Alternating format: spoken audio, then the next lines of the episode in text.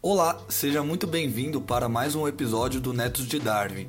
Eu sou o Pedro Parque e se você não tiver uma lixa, arranque a língua de uma lesma. Nossa, você desenterrou essa porra. A gente vai, vai falar disso ainda. Oi, eu sou o Nico Agulha e investimento em ciência básica não é perda de dinheiro. Perda de dinheiro é investimento em pseudociência. Tá, Caralho! Ah, que gracinha, achei gracinha. Fala galera, meu nome é Yuri e se não fosse a ciência de base você não teria o seu iPhone. Oi, meu nome é Ale e eu sou tão aplicado que eu nem sei quantas DPs eu tenho. Nossa, foi boa. O cara tem que ser um vagabundo até na frase.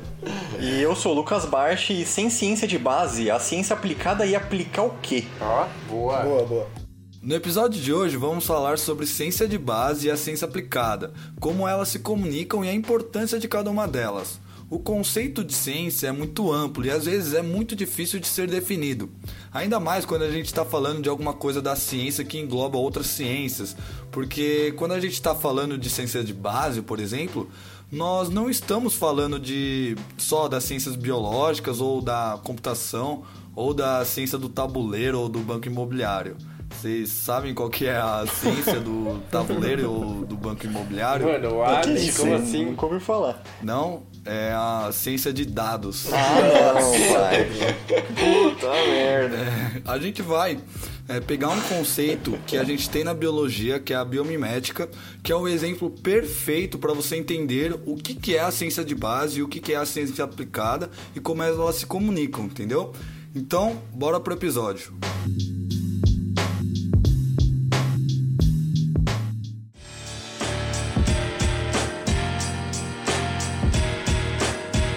Mas antes de nós irmos para esse programa, estamos aqui novamente para falar um pouco alguns recados, comentar alguns dos seus comentários e fazer algumas correções sobre o nosso episódio sobre homeopatia, seu Nico Agulha. É isso aí, Bart. E só lembrando que sempre que vocês quiserem, depois vocês ouvirem o episódio, não gostou de alguma coisa que a gente falou, quer fazer alguma correção, que você viu que a gente falou alguma coisa errada, pode falar com a gente nas nossas redes sociais, pode chamar no direct do Instagram, que a gente vai estar ouvindo e vai estar fazendo a nossa errata sempre, todos os episódios, para corrigir alguma besteira que a gente falou ou para poder inserir alguma informação a mais. Exatamente. E aí aqui agora eu vou começar falando um comentário de uma grande amiga minha, que é a Raíssa, um beijo pra ela se ela estiver ouvindo esse programa, que ela fez um comentário, mano, que, que me fez pensar, né? Que ela, ela me falou que quando a gente tava comentando sobre a diferença entre remédio e medicamento, ela pensou que muito provavelmente os homeopatas eles falam remédio dando pra ele o prestígio que tem um, é, um medicamento,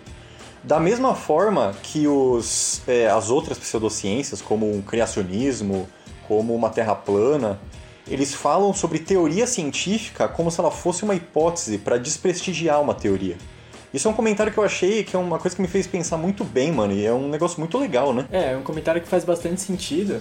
E só lembrando que é justamente por isso, mas não só por isso, que a homeopatia ela é uma pseudociência. Porque os homeopatas, eles insistem em afirmar que remédios homeopáticos têm efeito, enquanto que na literatura não tem um efeito diferente do placebo. E é isso um dos fatores que classifica a homeopatia como sendo uma pseudociência, devido à negação da possibilidade de refutação de sua hipótese, que no caso a hipótese da homeopatia é que o seu remédio ele teria um efeito realmente é, diferente do placebo, né? Que ele teria a capacidade de curar mesmo e que não seria igual ao placebo. É, mano. Isso é uma coisa boa pra gente pensar, porque realmente muitas pseudociências fazem isso, fazem esse tipo de, de jogo das palavras, tanto para tentar desprestigiar uma ideia que é muito é, consolidada na ciência, como, sei lá, a teoria da evolução, ou para prestigiar uma coisa que não é para ter prestígio, como um remédio homeopático, né? Então é realmente uma coisa muito. uma sacada muito boa que ela teve nos comentários. Sim, sim. E é aquilo que o Park sempre fala, né? E já lembrando do Park, que ele sempre fala que as pseudociências elas usam o embasamento que a ciência tem, né? De passar uma credibilidade para conseguir passar a sua mensagem que na real é pseudo, né? Que é uma mentira. Exatamente, mano. Bom, e tivemos também comentários a respeito de homeopatia para curar o Covid. O que é algo que tem saído algumas notícias aí de alguns estados ou de algumas cidades que têm utilizado a homeopatia como tratamento para a Covid. Não só a homeopatia, assim como outros tratamentos, né? Como a famosa cloroquina aí, né?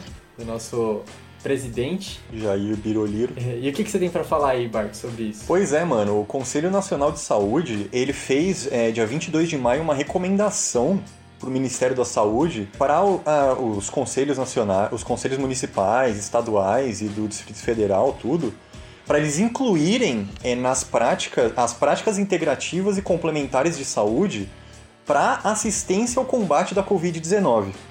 E aí, meu amigo, eu vou te falar quais que são é, algumas dessas 29 práticas que, que estão contidas nessas práticas integrativas e complementares de saúde.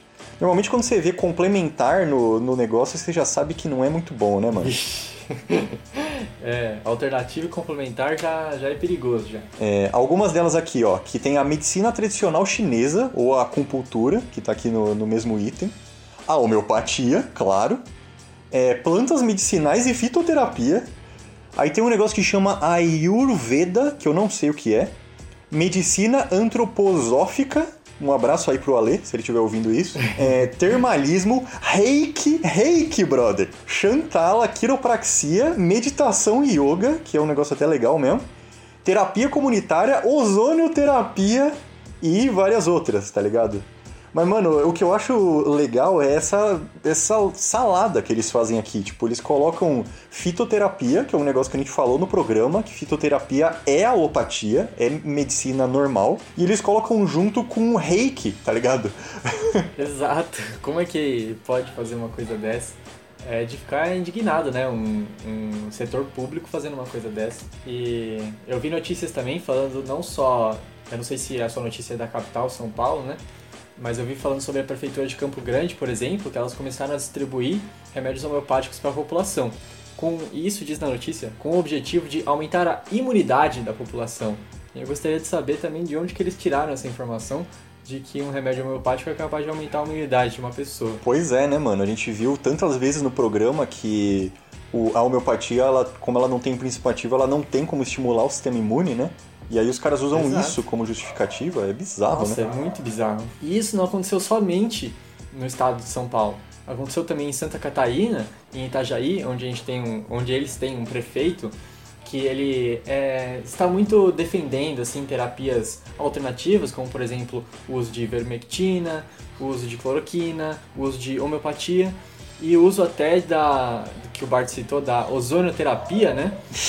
E Daquela forma pouco ortodoxa, né? É, então, é, uso retal, né, de ozonoterapia. O que acontece é que o Conselho de Saúde de Itajaí, ele solicitou que a prefeitura suspendesse a distribuição, né, que no caso já estava sendo distribuída ivermectina, homeopatia, para o combate à Covid. E eles fizeram, né, esse, essa solicitação justamente para parar de fazer isso. Afinal, eles estavam dizendo que estavam sendo gastos muito dinheiro com terapias que não têm eficácia comprovada. E chegou a ser feito um cálculo de que eles já gastaram cerca de 4,2 milhões de reais com essas terapias e que mais uma vez não tem eficácia comprovada. É, e algo que foi ainda um fruto de problemas, né, de estar usando essas terapias, é que isso encorajou as pessoas da cidade a saírem, né? Porque se você está dando a terapia, está dando como uma cura algo que não funciona, as pessoas pensam, ah, vou tomar aqui homeopatia, vou tomar ivermectina e eu posso sair na rua. Tá tranquilo, né? Tô imune, né? Ou não sei como que eles estão é, vendendo esses remédios ou distribuindo como se fosse algo preventivo, né? O que você pode acabar até é, desestimulando as pessoas a ficarem de quarentena. Exatamente, mano. É uma. chega a ser risível, tá ligado? Eu tô lendo aqui, né? Continuei lendo um pouco mais aqui dessa notícia do, do Conselho Nacional de Saúde. E assim, é uma parada inacreditável, mano. Você pega. A, a homeopatia tá misturada nesse monte de, de medicinas alternativas, assim, junto com coisa tipo reiki, que é uma coisa que beira a religião, sabe? E ao mesmo tempo você tem fitoterapia, que é uma medicina extremamente eficaz. Então você percebe que a medicina do Brasil ela tá totalmente perdida na base científica dela. Que inclusive tem muito a ver com o programa de hoje, que vocês vão ouvir daqui a pouco, que é o programa sobre a ciência de base, né? E outro comentário muito interessante que um outro grande amigo meu fez pra mim no privado também, aí um abraço pro Cristos, que eu sei que você tá ouvindo aí também. É, ele falou que a gente deu um pouco, que a gente deu pouca ênfase sobre o que provavelmente é o ponto mais é, legal, no sentido de mais interessante mesmo da homeopatia, que é a, a individualização, né? Tipo, como se. é, no sentido de que a medicina é, atual, moderna, ela meio que trata mesmo os pacientes um pouco como. como se fosse um número, né? enquanto os homeopatas eles realmente dão um cuidado muito especial e muito próximo com o paciente.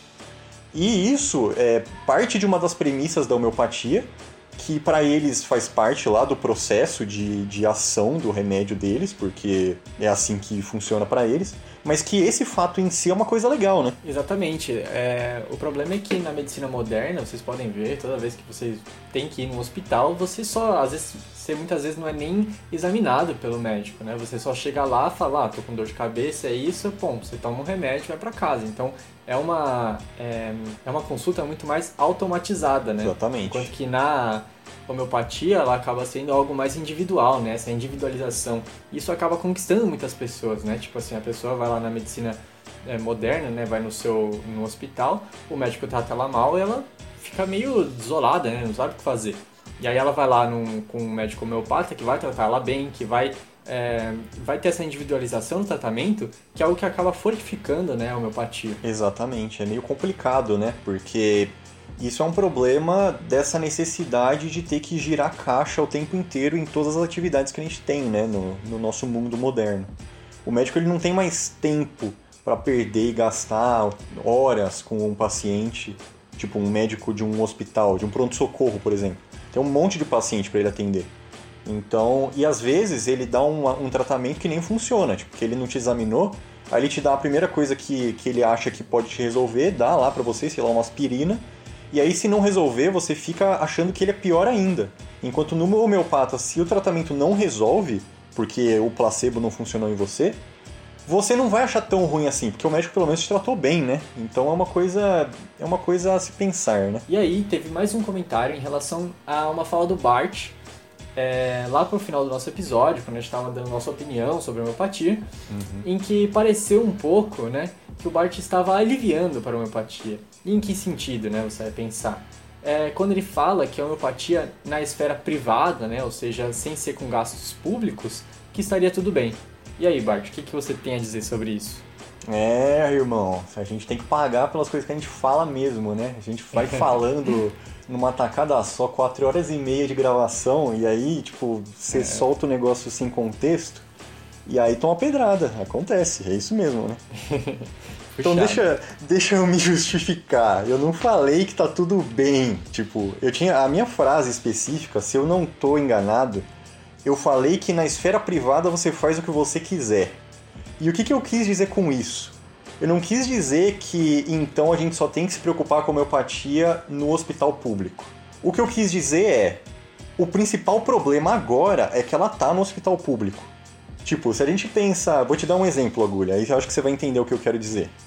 A gente critica, costuma criticar muito, por exemplo, a astrologia, certo? A gente sempre critica, porque é uma coisa muito mística e não é empírica, então a gente tem direito de criticar esse tipo de coisa. Só que a gente critica ela na esfera privada. A gente fala, ó, oh, eu acho que as pessoas não deveriam é, confiar em astrólogo, porque não tem nenhum embasamento nas coisas que ele fala e blá blá blá. A gente pode fazer, falar horas sobre astrologia. Mas é, a gente fala disso na esfera privada porque não tem astrologia no SUS, sabe? Se tivesse astrologia no SUS, a gente não ia ligar, a gente não ia ficar falando desses astrólogos de revistinha ou desses cara que colocava aqueles avisos no, po no post falando que, que traz o amor 100% confiável, que o Ale ficava ligando. Você lembra disso, Guri? Aham, uhum, tô ligado, tô ligado. Tipo, a gente não ia estar tá falando desses caras, a gente só ia estar tá falando do astrólogo que dá é, astrologia no SUS. Então a homeopatia na esfera privada é igualmente criticável na esfera pública. Só que, assim, a, é, a gente vive num país onde a legislação permite esse tipo de coisa, infelizmente. Então, é, na esfera privada, é, não tem, tipo, as pessoas elas têm essa liberdade de, de confiar nesse, nessas coisas que são pouco confiáveis. As pessoas elas têm o direito de não acreditar na ciência. Eu acho isso é, ruim, mas elas têm esse direito, infelizmente, de não confiar na ciência. Bom, então finalizamos nossa errata. E só lembrando que vocês sempre podem estar entrando em contato com a gente, a gente vai adorar receber as críticas de vocês, pra gente estar fazendo mais uma errata, estar reunindo aqui para gravar uma errata e falar o que a gente errou, ou poder reforçar pontos importantes do episódio. Então, por favor, mantenha a comunicação com a gente. É isso aí, siga a gente nas redes sociais, no Twitter, no Facebook, no Instagram e se comunique com a gente por lá, porque a gente sempre quer ouvir o que vocês têm para falar. A gente acha interessante a opinião de vocês e a gente quer que vocês participem bastante também do Honesto de Dive. A gente fica feliz quando vocês participam. Então, vamos lá pro episódio, que esse episódio de ciência de base tá muito legal. Acho que todo mundo aqui faz ciência de base, né, Agulha? Aqui aonde? Na, na casa da sua mãe, aonde, né, Agulha? O mestre de Darwin. Ah, o... o meu não é ciência de base, eu acho. Ele só não é pesquisa clínica, mas ele não é ciência de base. É, e é isso aí, né, gente? Agora partam pro programa, que é um programa excelente sobre ciência de base. Afinal, quase todo mundo aqui no Nestor de Darwin faz ciência de base, menos esse Nico Agulha aí que fica nesse mundinho minúsculo dele. É verdade. Beleza, gente? Falou, até a próxima.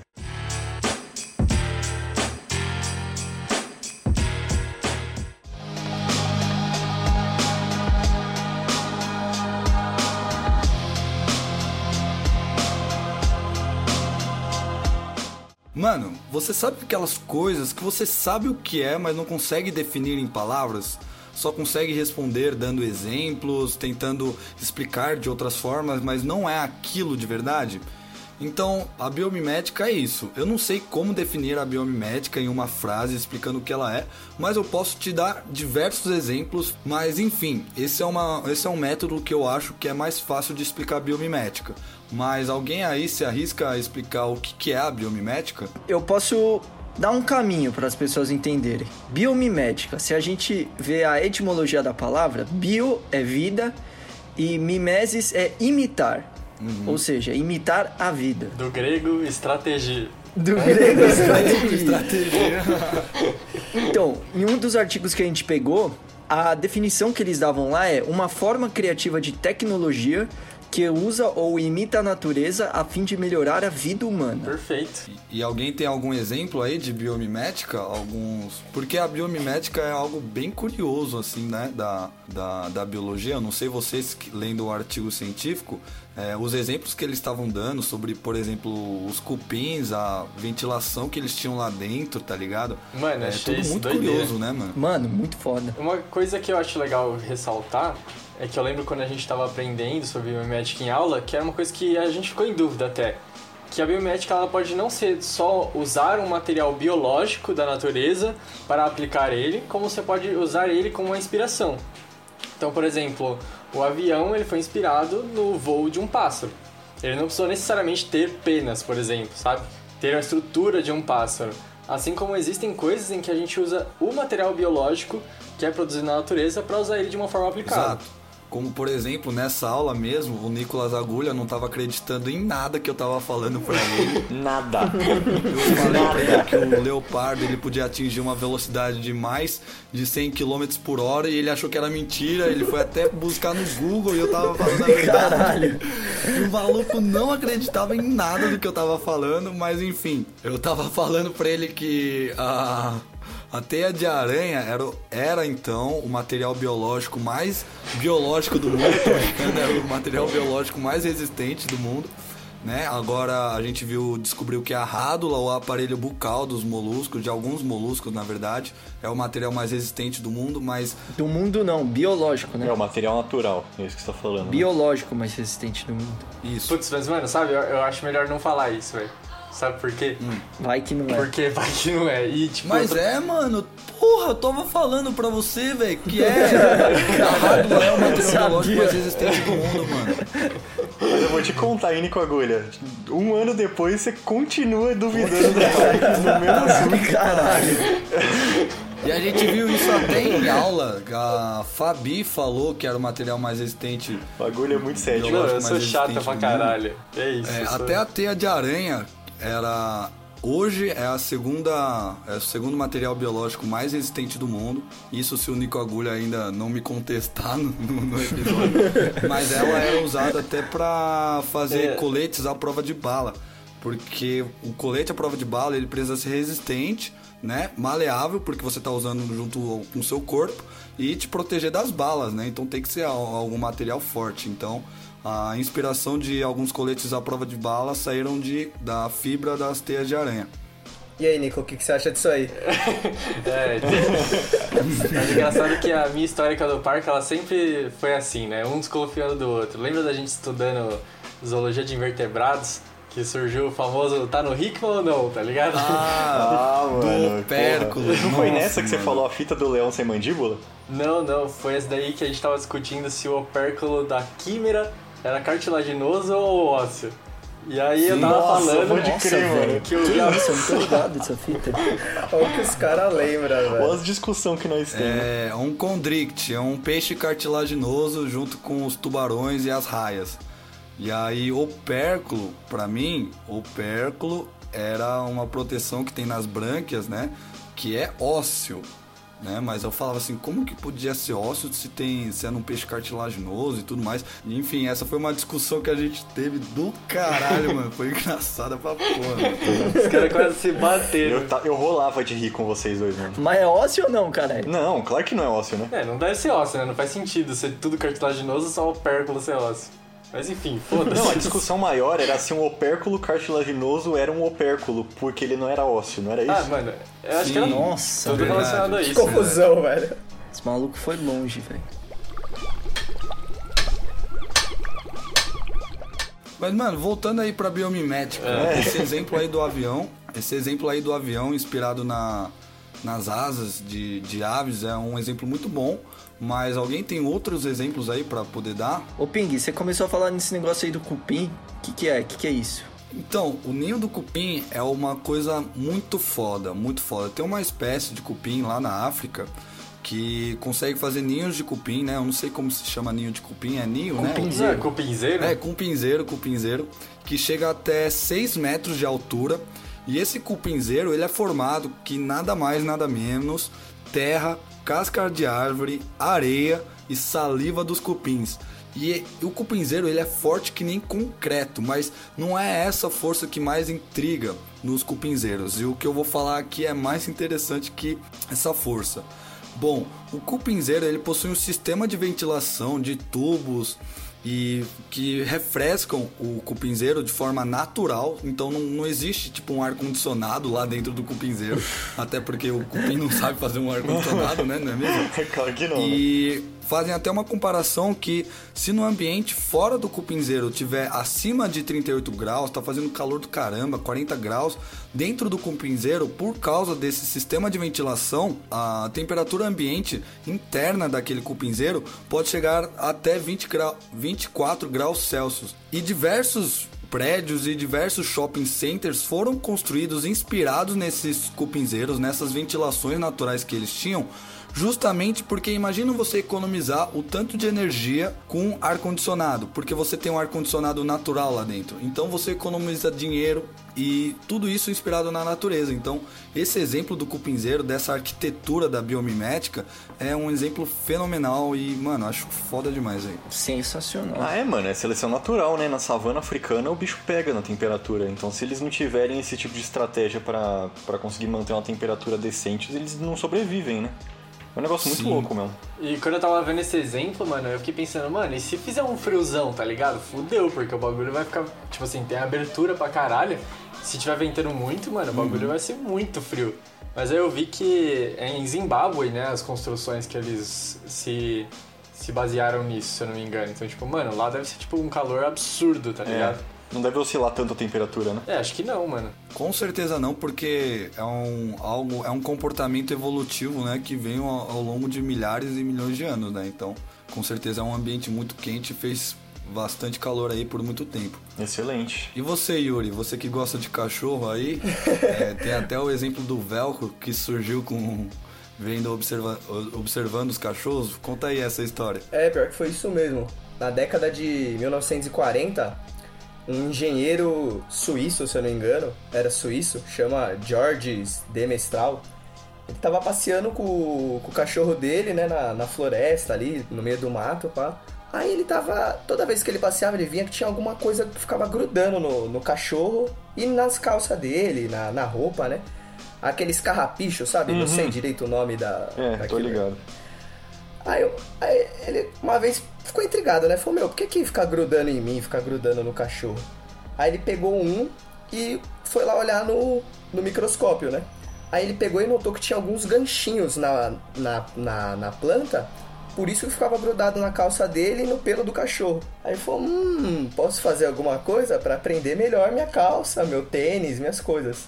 Aí daí saiu o velcro, tá ligado? Visualizando esses carrapichos, velho. E é uma puta estratégia evolutiva de planta isso, né, mano? Porque, tipo, se o bagulho gruda em, é, nesse tipo de superfície de outros animais assim, imagina o quanto que você não ganha de área de dispersão, tá ligado? De gameta, de semente. Sim, pra caralho. Pois é, mano, uma tinha estratégia pensei boa, nisso. mano. Ia pensar que é uma estrutura que cola sem cola, tá ligado? Tipo, mano, muito foda isso. Isso muito é foda. muito foda mesmo, eu nunca tinha parado pra pensar nisso.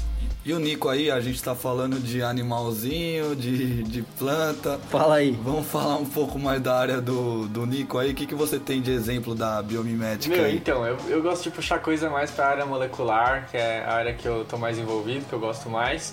E aí eu pensei em algo que envolve biologia molecular, que é a técnica de PCR, que inclusive ela vem sendo usada ultimamente para fazer diagnóstico de Covid.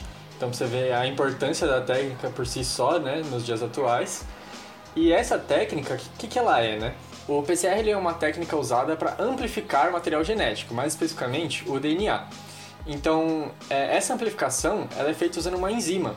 E essa enzima ela é ne- necessária para separar as fitas do DNA, porque o DNA ele tem uma dupla fita, ou seja, tem duas fitas de material genético. E para a gente conseguir fazer essa amplificação, ou seja, conseguir muitas amostras desse DNA que a gente está querendo amplificar através do PCR, precisamos separar essas fitas. Bom, e para isso é necessário elevar muito a temperatura. O problema é que enzimas são proteínas. E depois de, de eh, mais ou menos 40 graus Celsius, as enzimas elas Desnatura, né? desnaturam. E isso perde a função dela. Então, para esse caso, foi necessário achar uma enzima que resistisse esse aumento de temperatura. E como é que eles fizeram isso? Eles estudaram uma bactéria chamada termos aquáticos, que ela, ela vive em geysers, se eu não me engano. Então, ela- os geysers têm temperaturas altíssimas, que chegam a, sei lá, 70, 90 graus. E como essas bactérias vivem nesse meio que é mais quente e sobrevivem lá, elas são aptas a ambientes mais quentes.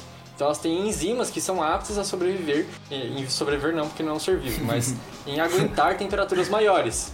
Então é, eles usam especificamente essa polimerase, que eles chamaram de TAC polimerase, porque é a termos aquáticos polimerase, para fazer essa separação das fitas. E aí sim conseguir fazer o teste de PCR, que como eu já disse é uma técnica que é muito usada na biologia molecular e que está sendo muito usada ultimamente para fazer o diagnóstico de Covid. Mano, isso é foda pra caralho. Tipo Muito assim, foda, mano. Mas, mano, eu lembro que a gente viu isso na aula lá, né, de biologia molecular, eu nem lembrava mais disso, verdade, né? Eles pegaram a, a polimerase de uma bactéria de, de geyser, verdade. Nossa, mano, muito E zica. a biomimética é basicamente isso, né? Tipo, nós temos problemas, nós temos perguntas, e essas perguntas, as respostas estão na natureza, sabe? Essa solução para esse problema do agulha que ele trouxe estava naquela bactéria que resistia ao calor, né?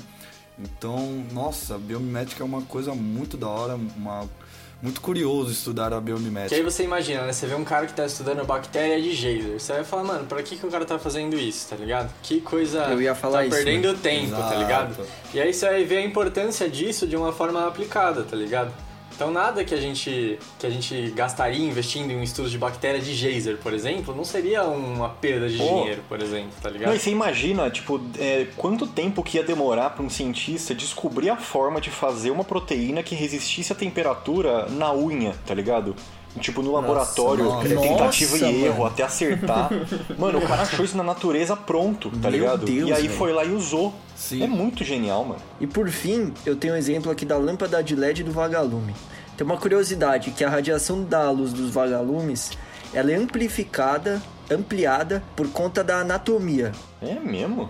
E de acordo com uma pesquisa feita por uns cientistas na Bélgica, no Canadá e na França, sabendo disso, eles construíram uma estrutura de LED similar a essa anatomia. E o resultado disso foi que eles conseguiram a luz com mais 55% de brilho. Nossa, por causa do formato só? É, vai. Que tipo, o LED é bem mais forte que uma, que uma lâmpada incandescente, normalmente, né? Ah, sim, você também consegue uma economia bem maior também, né, com, com o LED, então deve, que deve ter se baseado nisso, né? É, porque, mano, se você consegue aumentar o brilho sem ter que mexer na potência, você economiza energia, Você né? economiza energia, exatamente. Ainda mais pensando que nem o exemplo que o Pedrinho deu, né? com- Dos cupinzeiros lá também, você consegue economizar uma baita energia. Pois Aí é. deve ser partir do mesmo pressuposto, né? Esse que é um negócio importante, né, da, da gente lembrar da ciência aplicada, é que é sempre alguma aplicação para economizar dinheiro, né? Quase sempre É, quase sempre. é alguma aplicação que aumenta a eficiência das coisas, e aí você acaba economizando. E a ciência de base, ela fornece essas coisas baseado em coisas que tem na natureza. Ou coisas que tem, que, tipo, que são físicas e que a gente tem que descobrir. Exatamente. Isso é bem Tem legal. outro exemplo também que a gente viu em aulas de, da- de bioquímica da professora Karen, que era um veneno de vespa que tinha ação antitumoral e antibacteriana. Então a gente pensa, né, uma pessoa que está estudando câncer, um médico ou algum cientista da área mais aplicada, digamos assim, Cara, dificilmente essa pessoa sabia que aquela substância era encontrada naturalmente na natureza, tá ligado? Essa importância que a gente tem que ter, a gente tem que saber, né, na verdade, sobre o que, que é a ciência de base e o, que, que, e o quão importante é para a ciência aplicada.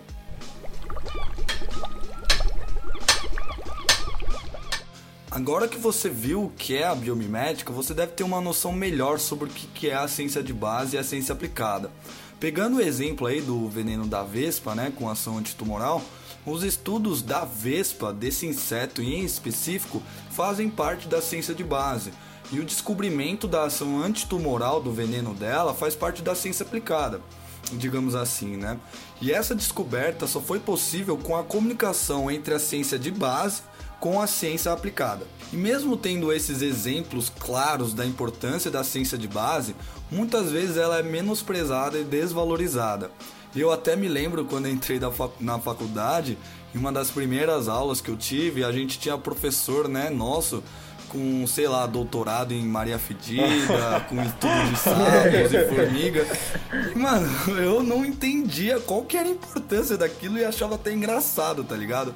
Mas essa ideia, assim, que eu entrei na faculdade com esse pensamento, é, só eu tinha ou vocês também pensavam assim igual eu? É que, cara, tem coisa que é, é, é muito difícil saber a aplicação, né? Ainda mais quando a gente não é da área. Tipo, esse professor não trabalha só com Maria Fedida, né? Ele trabalha com filogenia de Maria Fedida. Então, tipo assim, é algo que Específico. Você complicou mais ainda Mano, eu agora. também não Agora- consigo ver a aplicação disso, tá ligado? Mas, tipo, com certeza deve ter. Não, mas dá pra ver. É porque assim, filogenia é aquela árvore de relação de parentesco entre os animais, né?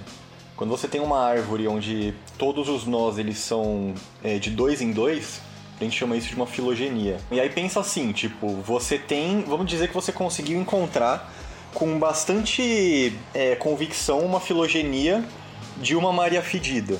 Não, vou, vou dar um exemplo até melhor, um exemplo que o Agulha vai saber explicar melhor que eu também. Vamos dizer que você conseguiu fazer com uma- um certo grau de certeza uma filogenia entre bactérias. E aí você descobre que uma daquelas bactérias, ela por acaso, ó, não sei porque que eu tô usando esse exemplo, hein, Nico Agulha, mas ela por acaso tem, é, solta algum tipo de líquido que tem algum efeito antitumoral. E aí você conhece toda a filogenia em volta dela. Existe uma possibilidade maior que essas outras bactérias elas também possam ter algum tipo de propriedade antitumoral. Então você conhecer as relações entre os animais ajuda nesse tipo de coisa. E é para isso que serve a taxonomia e para isso que serve esse tipo de ciência de base. Nossa, mano, nunca tinha pensado nisso, velho. Eu achei perfeita essa colocação. Muito bom. E eu achei muito interessante porque quando eu tava começando a minha iniciação científica, que é o que eu trabalho é justamente isso, né? É trabalhar com bactérias que têm atividade antitumoral. É, a gente começou a pesquisar, eu e meus orientadores, para ver quais eram as bactérias que já tinham é, atividade antitumoral demonstrada na literatura. E o que a gente fez foi encontrar gênero de bactérias que tinham essas atividades e usar as nossas desse mesmo gênero, mas não da mesma espécie, para ver se elas também apresentavam. E algumas delas funcionaram, sabe? Caralho, que Como, foda. por exemplo, tem várias bactérias probióticas que têm demonstrado atividade antitumoral. E a gente viu, quando eu estava começando, que é, existiam algumas bactérias, por exemplo, do gênero Bacillus ou Lactobacillus, que apresentavam essa, essa ação antitumoral. E aí o que a gente fez foi justamente pegar as nossas bactérias desse gênero e que a gente do nosso banco de bactérias e testar elas. E o que a gente viu é que realmente algumas desse gênero é, conseguiram apresentar essa mesma essa mesma ação antitumoral, mesmo não sendo da mesma espécie. Então é, é mais uma comprovação aí do que o Bart está falando, sabe? A gente não precisa ter o mesmo indivíduo, a mesma espécie para estar tá tendo a mesma ação. Pode ser que, por exemplo, uma proteína antitumoral seja incomum entre bactérias do mesmo gênero. E agora se a gente pensar isso aplicado a mariposas, sabe? É, não sei contra o que, não precisa ser antitumoral. Provavelmente tem muita coisa que vai além do nosso conhecimento aqui, tá ligado? Relacionando a isso. E só defendendo o nosso professor aí que estuda Maria Fedida, é, percevejos, né, que é um grupo de insetos, eles são responsáveis por diversas pragas de diversas plantações, tá ligado? Então você tem um estudo mais intrínseco sobre, sobre o percevejo, sobre as mareias fedidas, você consegue ter uma ação diferente para evitar essas pragas e não perder a sua plantação de morango, plantação de diversas coisas e isso tem um prejuízo financeiro, né? e isso acabaria acarretando em, no preço desses produtos ficarem mais caros. Então, o estudo com Maria Fedidas, com, com percevejos, é importante sim. Oh, e outra tá coisa que eu lembrei, que percevejos, sabe quem é um percevejo? O Triatoma infestens, o famoso barbeiro que transmite é, a doença de Chagas. É verdade, verdade. É verdade, mano. Pode parar. Então, outra coisa aí que pode estar relacionado com Maria Fedida aí que tem uma importância, tá ligado? E assim, é válido ressaltar que não é como se esse nosso professor, que é o Cristiano Feldes, a gente não falou o nome dele até agora, não sei porquê.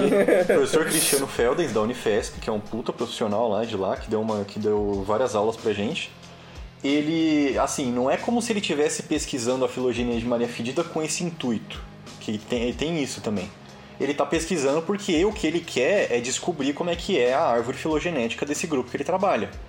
Essas aplicações que a gente está pensando agora, a gente só consegue pensar nelas porque ele faz o que ele faz.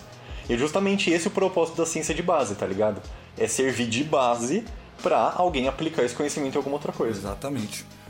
Porque muitas das pessoas que estão produzindo ciência de base pode não ter uma aplicação para aquele momento imediato, tá ligado? Mas pode ter certeza que aquilo no futuro será usado. É, eu trago até um outro exemplo aí. Hoje o, o Nico tava falando de PCR, de DNA e tudo mais. E todo o conhecimento que a gente tem de DNA e todo o conhecimento que a gente tem de manipulação genética hoje foi graças aos estudos científicos de base feito lá na época lá de 1900, 1950, com Watson e Crick é, descobrindo a estrutura do DNA e tudo mais. E sem todos esses estudos que foram feitos lá atrás, a gente não teria, com certeza não teria a tecnologia de hoje. E para ter a tecnologia que a gente tem hoje, a gente demoraria muito mais tempo.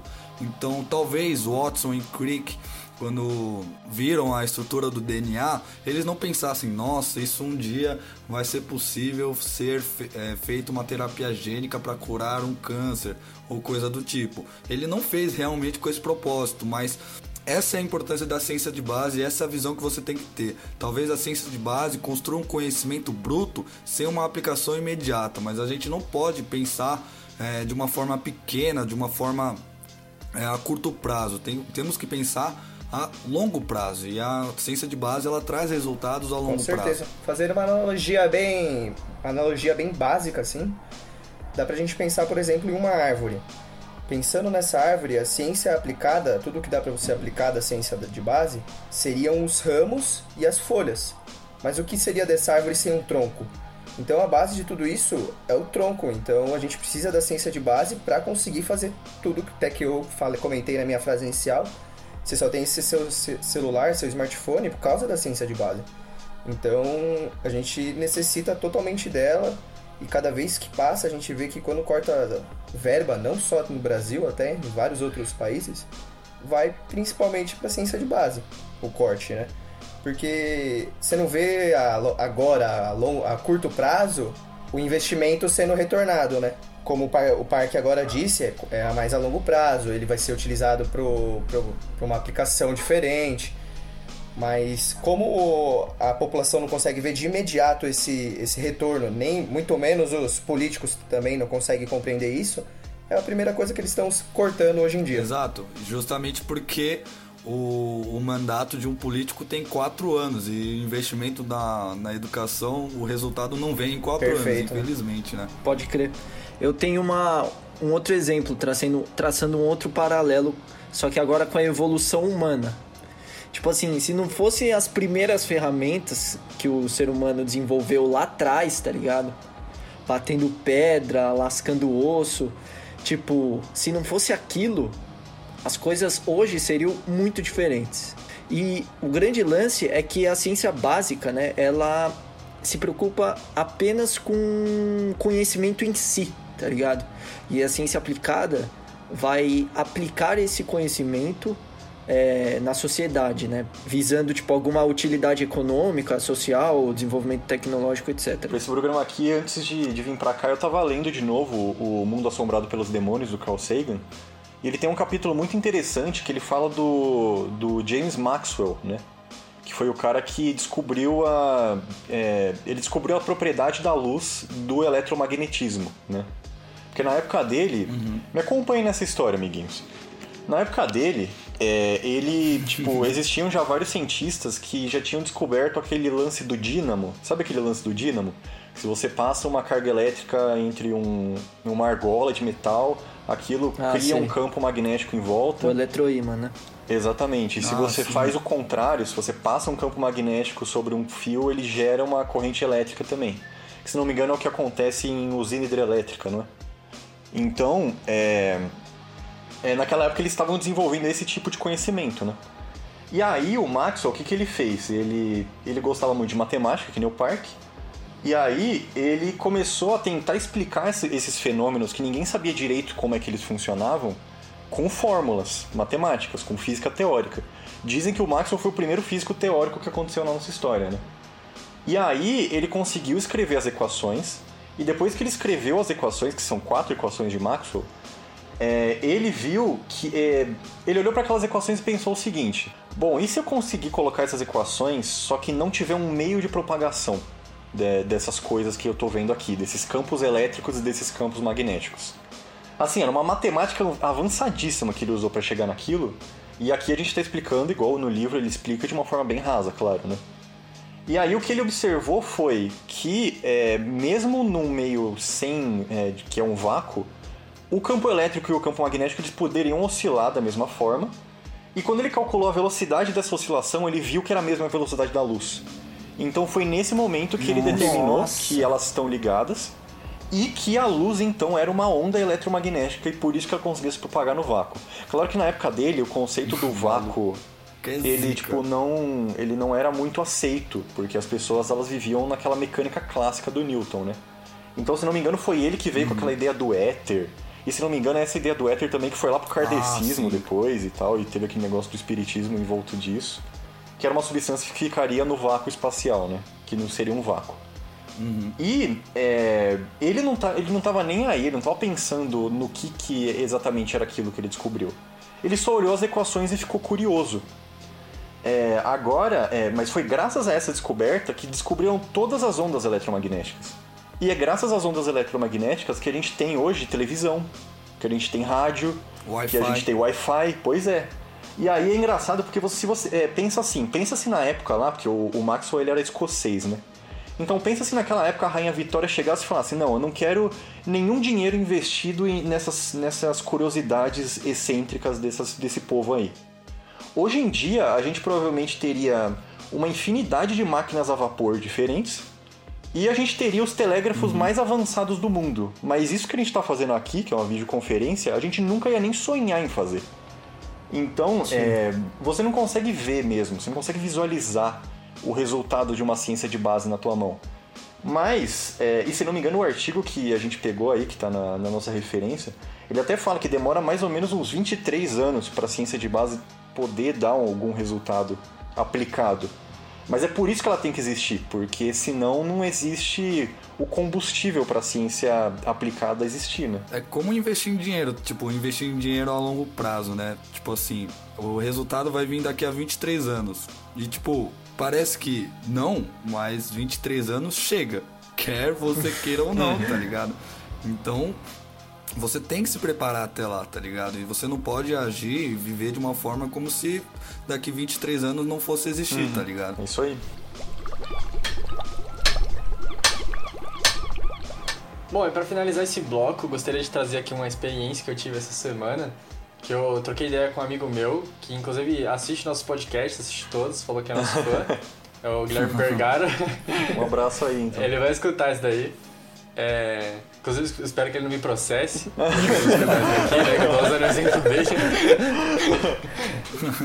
que ele me contou, ele, ele faz engenharia é, de materiais, e ele me contou que ele trabalhou num projeto que era tipo um campeonato, tá ligado? De produzir um material que era, tipo assim, muito resistente, tá ligado? E. Ele usou a rádula. Começam Exato, usou a rádula. Ele fez uma lixa de unha mais resistente do mundo. Mas continua aí, foi mal, vai. E, foi mal. e né? aí o que ele me falou é que, tipo, eles tinham que montar lá um material numa, num certo padrão. Tipo assim, o molde de todas as pessoas era igual, a diferença é ser o material, tá ligado? E aí você colocava na prensa hidráulica e via quanto. E eles tinham que aguentar, acho que um. Uma tonelada. É, mas é, tinha que aguentar uma tonelada e meia, se eu não me engano. Tá porra, eu falei Mano, no chute, Caramba, mano. Sério, mano. e aí, O bagulho é mais resistente que a bomba de Hiroshima e Nagasaki. Mano, é muito uma tonelada e Mano, é meia. absurdo, porra. velho. E aí, ele.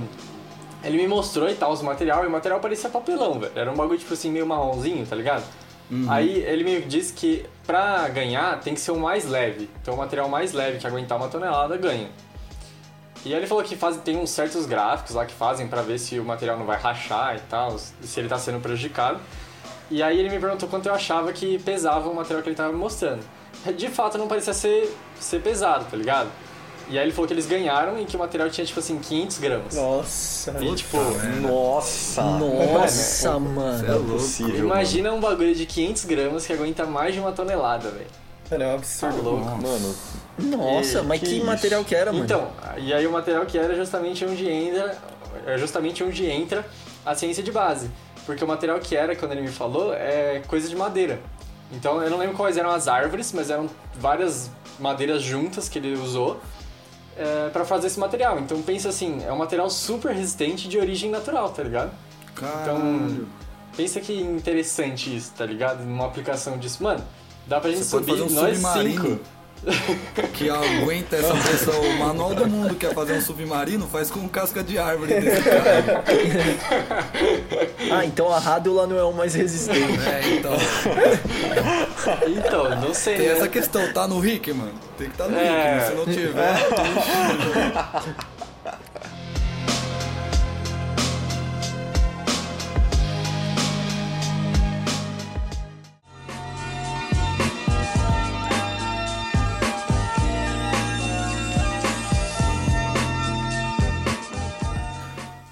Bom, eu gosto muito da ciência, mas eu tenho que admitir que nem tudo nela foi lindo, bonito e maravilhoso. Como vimos, a ciência de base sendo usada para o bem, infelizmente ela também foi usada para o mal e muitas vezes é usada visando o que rege o mundo hoje em dia, que é o dinheiro, e a gente não pode negar. Acho que o exemplo clássico é a, a bomba nuclear, né, a bomba atômica, que geral cita o Einstein assinando e aprovando o projeto Manhattan, que foi o projeto responsável pelas bombas de Hiroshima e Nagasaki. E mesmo ele não tendo uma participação direta na produção dessas bombas, seus estudos foram fundamentais para a criação dessas bombas.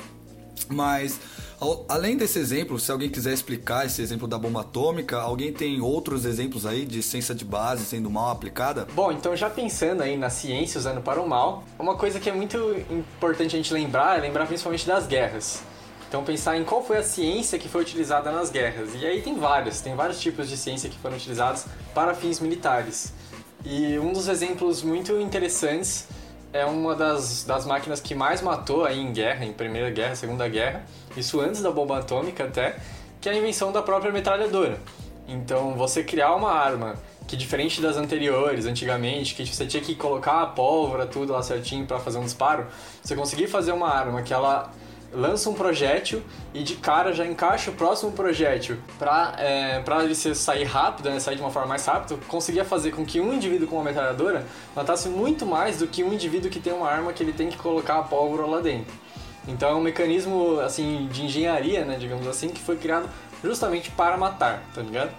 Imagina É. como seria o Free Fire com uma arminha que você tem que colocar pólvora, mano. A gente não ia ganhar nunca. Porra, aí fodeu, nem, nem, nem normal a gente ganha, né? Nem tem na Só o metralhadora. Lucão, só o Lucão. E é engraçado. E, engraçado não, né? Mas. E é... Aí é foda, né?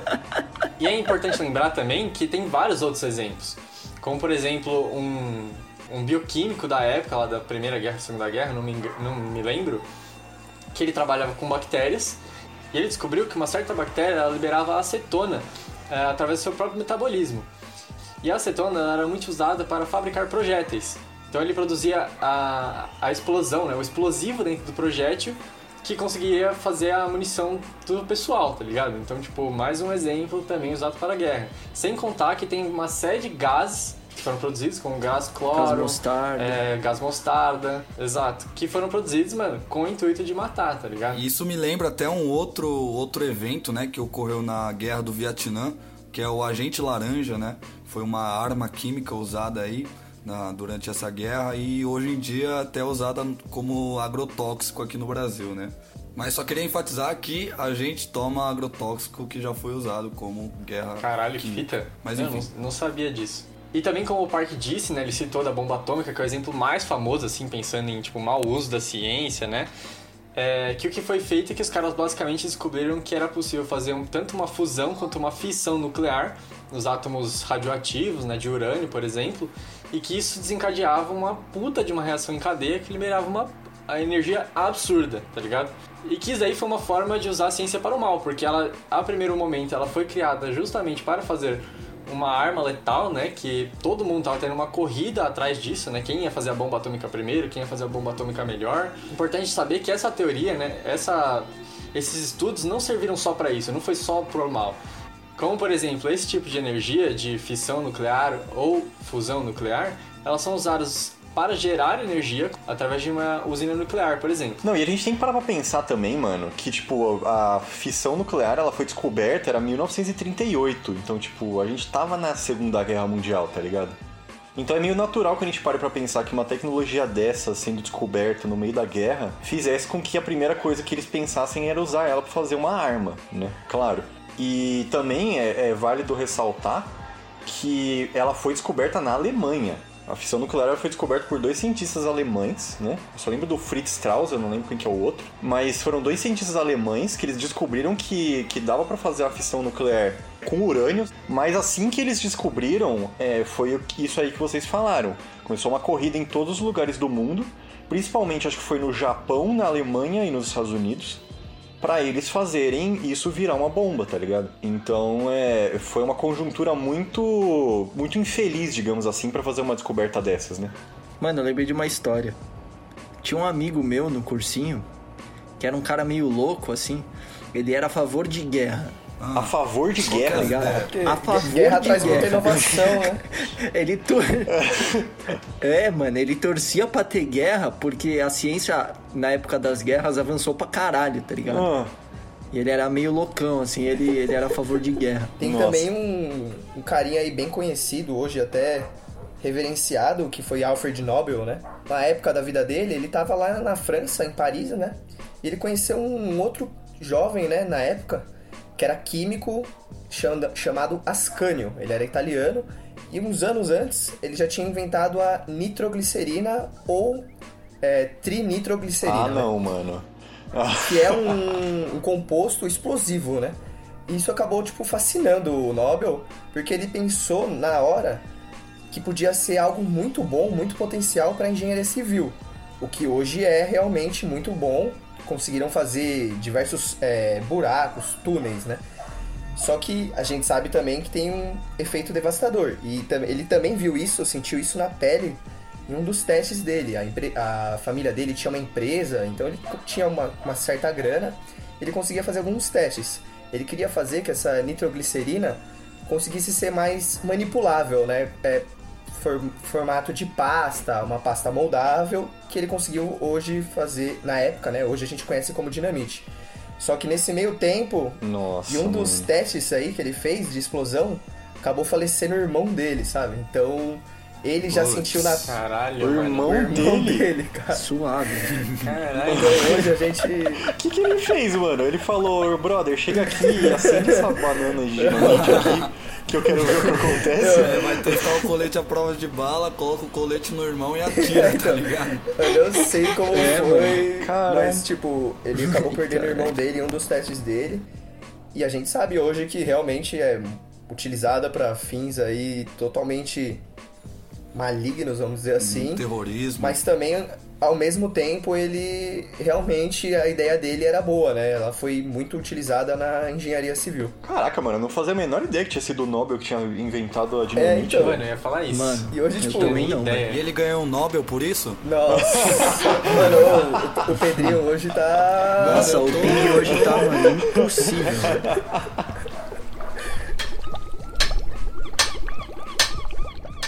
Mano, e aí eu trago uma pergunta aqui um pouco picante. é, Lá vai. que eu quero fazer a vocês. Eu não tô falando dos experimentos nazistas que tinham, mas eu queria trazer um exemplo em específico e um outro que o, que o Agulha pode falar, que é o da linha de pesquisa dele. Mas a pergunta é a seguinte: o Edward Jenner foi a pessoa que inventou a vacina. E como que ele inventou ela, né? Ele observou que as pessoas que se contraíam a varíola bovina tinham uma infecção branda da doença e não chegavam a falecer. E essas pessoas não eram infectadas com a varíola humana, que é a varíola que causava muitas mortes aí e era responsável por, por uma alta taxa de mortalidade. Mas enfim, o que, que ele verdade. fez? Ele pegou um garotinho de 8 anos, ou 14, agora eu não lembro a idade certa, mas ele era menor de, de 18 anos, menor de 15 anos, tá ligado? Ele nem fez festa de 15, nem debutou e tava lá. E o cara chegou, simplesmente com essa observação que ele fez, ele pegou varíola bovina, né? Raspagem de varíola bovina. é, que, que aparecia nas feridas, feridas de, de pessoas que entravam, que eram infectadas com essa doença. Basicamente pus, né? Isso, no pus. E simplesmente injetou nesse moleque, tá ligado? E aí, Nossa, um cara suave, né? é, super de boa. E assim, é, ele conseguiu concluir os estudos dele sobre a vacina. E hoje em dia, a vacina já salvou milhões e milhões de vidas. E então, vacine seu filho e não deixe o meu filho morrer no futuro, senão eu vou te bater. Tô brincando. mas, Tô brincando, mas é verdade. é, brincando, mas é verdade. Mas enfim. Então, e com os estudos que o Edward Jenner pôde fazer com o garotinho lá de 14 anos, a gente conseguiu salvar milhões e milhares de vidas hoje. E diversas vacinas são desenvolvidas na base de- desse pensamento do Edward Jenner. Então, eu pergunto, é, nesse caso, e no caso do que a agulha vai falar também, os fins justificam os meios? É, essa é uma pergunta difícil, né, mano? Mano, é difícil. Essa é uma pergunta difícil que eu não faço a menor ideia da resposta, velho. Então, o meu exemplo, ele é algo bem parecido assim com o exemplo do parque, só que ele tá mais voltado à área que eu trabalho, que é bactérias no- contra é, células tumorais. Então, basicamente começou com um médico, que é o William B. Cooley, que ele foi conhecido, né, é conhecido hoje em dia como o pai da imunoterapia. E o que acontece? Bom, ele tratava basicamente alguns tipos, alguns pacientes com câncer. Eu não lembro qual que era o tipo de câncer e tal, mas ele ele estava estudando isso e tal, e ele perdia muitos pacientes, ele estava ficando triste porque ele perdia muitos pacientes, sabe? Ainda mais na época dele lá, que acho que, se eu não me engano, era 1890, alguma coisa assim. Posso estar errado a data. Época mas... do Hahnemann. É, é bem antigo, mas eles já sabiam sobre micro-organismos aí, então acho que é um pouco mais pra frente. Bom, e aí o que acontece? Ele começou a estudar um pouco mais sobre infecções e sobre tumores para tentar entender, né, para tentar conseguir tratar melhor os pacientes dele. Bom, e aí ele estudando, ele viu alguns relatórios que sugeriam que uma infecção poderia causar regressão do tumor. Bom, e aí você já imagina o que vai ser feito. Nossa, lá vem. Mais um. Ele pegou então cepas de bactérias e ele é, tratava alguns pacientes, alguns tumores de pacientes com bactérias. Então era basicamente pegava lá uma ferida, né, de um câncer, de um tumor e colocava bactérias lá, né, deixava infeccionar para enfim é, o tumor regredir. É, Mano, isso é Cacete, né? doideira, velho. Chega a ser a bizarro, questão é né? que muitas. ele chegou a tratar, tipo, acho que mais de mil pacientes durante a vida dele toda, assim, né? Com, com esses. é, com esse método. Ele ficou conhecido aí por ter. tanto por usar as bactérias como por usar apenas toxinas bacterianas, então ele ficou conhecido como a toxina de Cooley. Porém, os resultados dele na época não foram muito bem aceitos, ainda mais acho que por uma por causa da academia em si não acreditar nos resultados dele, não sei se por, por ser meio, tipo assim, nossa, colocar bactéria num, num câncer de um paciente, sabe? Se é algo tipo assim, meu Deus. Meio? meio, meio antiético isso que ele fez. É, meio, é um pouco antiético. Bom, e aí vocês podem ver que, como a gente tava falando, são métodos que são bem invasivos, né, digamos assim. Porém, é uma área que hoje em dia tem sido muito estudada, tá ligado? Porque usar bactérias é, como agentes antitumorais ou mesmo como vetores para fazer uma, uma alteração genômica, né, para fazer uma edição genética que pode estar tá te privando de alguma doença ou de algum tumor e tal, até porque tumores estão muito relacionados com genes, é algo que tem sido muito estudado hoje em dia, apesar de não ter uma aplicação clínica ainda, se eu não me engano, é algo que tem sido muito estudado. E aí, de novo, a gente entra nesse paradigma aí, né, não sei se realmente os fins justificaram os meios, assim, valeu a pena esse, esse isso que ele fez para ele ser o pai da imunoterapia, por exemplo? Mano, isso é muito treta de pensar, é, né, velho? Isso é muito difícil, é muito difícil. Porque envolve ciência e ética, né, velho? É, mano. Esse Sim, é o problema, é né? É, a ética da ciência. Porque assim, você não pode abrir mão, falar assim, nossa, legal, justificou os meios, então os fins justificaram os meios, então tá tudo liberado, tá ligado? A gente tem que tomar esse cuidado para as pessoas não interpretarem assim. Mas eu creio que na ciência o conhecimento sempre tá ali, tá ligado? Talvez ele demore mais para ser descoberto, mas ele sempre tá ali. Então, nesse caso do Edward Jenner, ou até nesse caso aí do, do exemplo do Nicolas Agulha, eu acredito que os fins nesses casos não justificaram os meios, porque o conhecimento ele tá ali, só basta a gente descobrir. Poderia levar mais tempo, claro, com as vacinas, talvez mais pessoas morreriam com aquilo, infelizmente. Mas uma hora a gente iria descobrir. A gente não deixaria de descobrir a vacina por ter feito ah, ela de uma forma antiética, tá ligado? Mais cedo ou mais tarde. É, eu tenho esse pensamento. Ah, mas também ao mesmo tempo você consegue entender que é difícil de você julgar isso, porque naquela época a tecnologia era difícil e você vendo muita gente, principalmente a varíola. A varíola a gente sabe hoje que foi tipo a pior pandemia que já existiu muita gente morrendo, então o cara, acho que sei lá, velho, com o próprio medo mesmo, tirou coisa da onde ele não, não viu ali acabou dando certo, mas se justificou mesmo é um questionário bem mais difícil. Mas assim, eu é, então. consigo entender mais ou menos o que aconteceu, mais ou menos o que aconteceu com ele, né? Porque o pensamento dele, na época, o que acontecia, variou lá matando pra caramba, então, meu, é difícil julgar isso, cara. É, porque a gente pode falar, tipo, ah não, sim, é é, justifica os meios, porque milhões de pessoas. É, ele matou o quê? Tipo, ele, ele teoricamente ia sacrificar meia dúzia de pessoas para fazer a pesquisa. E aí, no caso do Edward Jenner, que o Parque falou, a vacina salvou milhares, milhões de pessoas já. Mas, tá ligado? Vixe, mas muito então, mais. será que justifica? Mas aí você, mano, o que, que é? A gente é o Thanos agora. É. Vamos matar metade do, do universo porque aí para resolver o problema, mano, a gente tem que parar pra pensar na ética do Eu tô trabalhando também, com né? vida, né, velho? A partir do momento que você tá trabalhando com vida, é porque não é nada nosso, né? Mas é. É difícil pensar nisso, é muito difícil. Eu, por exemplo, quando eu pensei nisso, pela primeira vez que o Parque falou comigo, eu lembrei do exemplo do, das CAR T cells. Eu não sei se vocês lembram. Não lembro. Olha só o americano, uhum. CAR T. CAR T. CAR T. Olha a ideia, mano. Das células CAR T, que foi um caso em que, por exemplo, tinha um paciente lá que ele tinha um, um câncer, que eu também não lembro de, de, de que região que era que era inoperável, que não tinha o que fazer, o cara ia morrer, tá ligado? Ele não tinha mais opção nenhuma. E o tratamento com células CAR-T, ele é uma novidade, tá ligado? Ninguém sabe se ele funciona mesmo, ninguém sabe se a gente colocar no cara o cara morrer, tá ligado? Então a gente não sabe uhum. certo. Então a última opção dele era isso. Ele falou, eu quero tentar. E ele tentou e deu certo, tá ligado? Então, tipo assim. Cacete. É... São técnicas. Não, mas peraí. Mas isso aí é diferente. Então, então Porque isso, é aí você tá tratando um cara que tá pra morrer. Então. Não é um cara que tem a vida inteira pela frente e aí você esfrega a bactéria no é, tumor isso dele. É foda. Pois é. Quando é relacionado com a criança, aí é foda. Por exemplo, do, do meu caso, do meu exemplo que eu dei das bactérias, existiam sim pacientes que tinham tumores que eram inoperáveis, que não tinham o que fazer. Ainda mais com a, com a técnica na época, imagino, acho que não tinha uma quimioterapia, sabe? Ou tira, ou morre com essa porra, tá ligado?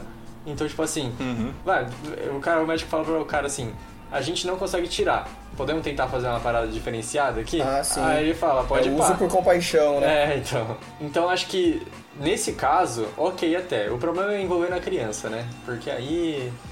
Aí é complicado. É, né? a criança ou qualquer pessoa É, que então. não tá pra morrer. É, mano. É. Que tá desenganada, sabe? Pelo amor de Deus. Mas aí é demais, foda né? também, né? Porque, tipo assim, é, a pessoa tá pra morrer, aí você pode testar o que você quiser nela, então. Ah, não, tipo, Não, tem que não, ser não, consentimento, é, é, né? É, ela tem que aceitar. mano. A pessoa tem que Até aceitar. hoje tem, tem isso, até estavam comentando agora né, nessa pandemia, alguns remédios, tipo, uso por compaixão, sabe? Ah, a pessoa já tá ali meio debilitada, assim, próxima da morte, vamos dizer assim. Você conversa com a pessoa e fala, ó, tem esse remédio, não, a gente não sabe ainda a eficácia dele, mas se você quiser, podemos testar, sabe? Se você aceitar. Aí é o chamado de uso por compaixão, né? Utilizam muito até algum- alguns remédios também para câncer em criança. Porque a maioria dos remédios que desenvolvem para câncer, talvez o Nico saiba até melhor que eu, é voltado para tipo um sistema mais forte, né? Sistema adulto. Então as crianças acabam às vezes sofrendo bastante por esse uso por compaixão aí quando se trata de tratamento de câncer. É, diga-se de passagem, o, aquela palhaçada, e eu vou. Eu já falei isso no episódio da homeopatia e eu vou repetir agora. Aquela palhaçada que o Jair Bolsonaro fez em relação à fosfetanolamina, que é aquele projeto de lei que ele aprovou, que, que permitiu o uso dela, o que ele permitia era justamente o uso compassivo, que é disso que a gente está falando. É o uso em pessoas desenganadas. Então, sim, ele fez um projeto de lei para uma coisa que já existe. É só isso que eu quero deixar nossa claro aqui. senhora, O cara é mito demais, velho. O cara é meio demais. No exemplo do, do Covid aí, é, é complicado quando o remédio a gente sabe que não tem efeito, né? Nem que a gente não sabe. A gente sabe que não tem efeito. E mesmo assim, os caras ficam querendo. batendo. batendo. dando murro em ponta É, de faca, é tá foda. Mas vai que, a, vai que o avestruz aceita a cloroquina dele, mano. Nem, nem, que aceitar, nem né, ela tá aceita. falando. Nem a Emma aceita. Eu só queria falar mais uma coisa, que é uma coisa importante, que o Parque ele ressaltou, que ele falou que ele não ia falar dos experimentos nazistas, mas eu acho que é muito importante a gente fazer essa diferença. Porque essas coisas que a gente tá falando, elas são obviamente coisas antiéticas. Você testar isso em criança pra ver o que acontece é antiético. Você testar, se não me engano, o Jenners ele testou na família dele Sim. também, tipo, não é uma coisa ética de você fazer mesmo, certo? Agora, pelo menos o, o modo com que ele lidou com os dados que ele teve e a forma com que ele fez, ele ainda fez de uma forma que os dados dele foram úteis e geraram realmente uma- um avanço científico. No caso do Josef Mengele, que é o oficial nazista de Auschwitz, que todo mundo fala que era o que era o anjo da Anjo morte da de morte, Auschwitz, os caras exatamente. faziam teste de tudo que é jeito nos judeus que tinham lá, injetava tinta azul no olho pra ver se o olho ficava azul. Ele fazia tudo que era teste, tipo, deixava o judeu pelado no inverno pra ver quanto tempo ele aguentava. Tipo, esse tipo de experimento que esse cara fazia, além de ser antiético, era completamente inútil. Porque ele não tinha nenhum controle sobre o N amostral que ele estava fazendo. Porque ele era racista, então ele achava que os judeus eram todos iguais. Então ele não precisava ter controle, porque era como se fosse rato de laboratório. Eles são tudo igual, a gente pode fazer o que quiser com eles que os dados dão pra usar. E as pessoas elas são diferentes e tipo, ele não tinha uma quantidade de gente suficiente pra fazer os testes dele. Ele não tinha nada. Então, além de ser absolutamente abominável o que o Mengele fez, ainda é completamente inútil, é uma coisa indefensável aquilo que aconteceu em Auschwitz. Então, ainda isso é diferente dessas outras faltas de ética que já aconteceram na história da ciência. O caso do Mengele é uma atrocidade. né? Perfeito. Bom ponto. Eu me lembrei disso que o Bart tava falando. Eu não sei se já ouviram esse argumento, tipo assim, de Bolsonaro, tá ligado? Falando, tipo assim, ah, precisa fazer teste. Faz teste nos prisioneiros, então, É. tá ligado? Tipo assim, Ah, pega os Clássico. Nossa, isso É. é, clássico. Essa na sua é mãe, né? É, então. Tipo. É, É, é o mesmo problema. Não dá pra você colocar o N amostral de um presídio e achar que todo mundo que tá lá dentro é igual e que você consegue isolar as variáveis e fazer um teste em gente, E sabe? como se a ética não aplicasse pra essas pessoas também, tá ligado? É, é então. louco. O maluco foi preso por tráfico, ele merece, sei lá, injetar a tinta Então. no olho do maluco, tá ligado? Nossa senhora. Caralho, mano, é cada uma, velho. Mas o que que você ia falar, Lê? Mano, e testar em si próprio? Não é científico. É, o problema de testar em você mesmo é esse, né? Você testa em você mesmo e como é que você. Que N que é esse, né? Testei em uma pessoa, tem razão, deu esse resultado. Tipo, Foi uma pergunta de merda. não, é uma boa Muita pergunta, gente na deve verdade. ter essa Tipo, dúvida, na real, né? Não, eu só ia falar que eu acho que você não pode mandar uma publicação em que o teste foi feito em você mesmo. Eu acredito que não rola isso, tá ligado? Tipo, eu acho que eles vêm como inválidos, sei lá. Porque, mano, é meio tendencioso esse pá. Sim, ligado? sim, com certeza. Provavelmente, é. Primeiro que não é duplo cego, porque você é o paciente e o Sim. pesquisador, tá ligado? Então você sabe que você tá dando e você sabe que você tá recebendo. Porque É. não tem É. como, Você né? se enganar, tá ligado? Então, no caso, ele não só não é duplo cego, como você tá enxergando dos dois lados da relação. Você pode cair no seu próprio placebo ainda, tá ligado? Então é. Não é nada científico, tem que testar em você mesmo.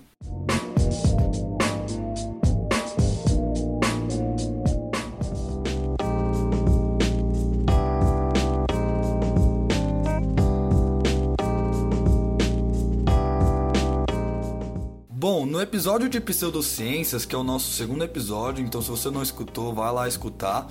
Vimos e na verdade não falamos, né, que uma das características da pseudociência é a falta de comunicação da ciência de base e da ciência aplicada. Isso é muito evidente, por exemplo, na homeopatia, que também é um episódio passado, então vai escutar também. Porque caso você tenha uma boa noção sobre os princípios básicos de química, como diluição, leis da termodinâmica, você logo desconfia da homeopatia e sabe que a homeopatia é uma pseudociência. E eu vou puxar dois ganchos aqui, um pro Yuri, porque eu sei que ele gosta muito de terra plana e a Adoro, gente vê amo. que terra plana, cara, eles não têm noção nenhuma de ciência básica. E outro pro Bart, que ele falou também no episódio de pseudociências, que eugenia é uma pseudociência, mas só jogou a bomba e não falou nada. Não falou porque era uma pseudociência. Existem alguns problemas na, na Terra plana, né? Depois que eu comecei a entrar no grupo, entrar no grupo para conhecer, né? Obviamente, porque eu não sou terraplanista, eu percebi algumas coisas e, e a pior talvez seja, seja essa, porque também tem muito relacionado à religiosidade, não vou entrar nesse, nesse assunto agora. Pensando mais é, na, na gravidade, né? A gente sabe que a lei da gravitação universal de Newton, publicada há muito tempo atrás, 1687, ela é muito bem fundamentada, né? Ninguém, assim, é uma, um fato científico. Todo mundo dentro da ciência concorda com isso. É a mesma coisa que a Terra não é plana. Todo mundo sabe que não é plana. O grande problema é esse entendimento deles por gravidade. O ponto principal que eles, o ponto deles, né? O ponto principal deles é que porque a gravidade é seletiva. Como assim a gravidade é seletiva? Não, vocês falam que vocês bolistas falam que é, o mar, né, as águas não saem porque por causa da que ele fica sendo puxado pra dentro, mas uma borboleta consegue voar. Aí eu falei, não, mas peraí, como, o que, que você quer dizer com isso? Não, mas a gravidade só funciona no que vocês querem, na borboleta não funciona.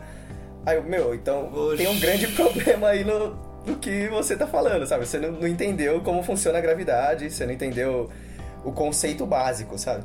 Inclusive, eles falam até sobre não existir a gravidade, tudo que é gravidade, na verdade, é densidade, né? Não existe a gravidade, tudo se resume a uma É. densidade. Meu Deus. Um grande problema que eu vejo é, por exemplo, até quem me falou isso foi o, foi o meu irmão, né? Comentou um negócio muito simples que eu parei pra pensar e falei, meu, verdade. Como funciona um elevador, por exemplo? Aí ele me falou, "Ah, é muito simples, é. quando a força-peso é maior que a normal, ele desce. Quando normal é ma- maior, Ele ele sobe. sobe. Então você parar pra pensar, por exemplo, o que, que é a força-peso, né? É, é, o peso é igual a massa vezes a gravidade. Se não existir a gravidade, a gente substituir por densidade, que é massa sobre o volume, o peso ia ser m ao quadrado sobre o volume. E tipo, se você aplicar isso no elevador, isso não é verdade. A gente sabe que não é uma verdade. E só pra também esclarecer a, a borboleta e os mares, né? A gente sabe também que a gravidade age, a força gravitacional, de acordo com a massa, né? Então a massa da, da borboleta é insignificante comparado aos mares, né? O que eles falam. Por isso que ela não é puxada pra baixo. Então. E deixa eu te fazer uma pergunta, Yuri. Sim. Na verdade, não é minha pergunta, é do, dos terraplanistas lá do que foram fazer a entrevista do Danilo Gentili. Como que você explica se eu tenho uma bola de futebol e jogar água nela, a água não fica? Como é que você me explica isso? Meu, não. Não, e falando sério, porque, tipo assim, eles realmente têm essa dúvida. E, tipo assim, cara, a gente, infelizmente, a gente tem que estar em pleno século XXI explicando isso, mas como é que você responderia esse cara aí? É que tem.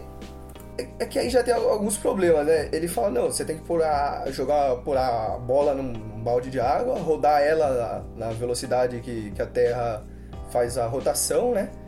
E a água tem que ficar parada. Aí você, caralho, mas, mas a, a bola não tá inserida no, no mesmo local que a Terra está, né? A, a priori, né?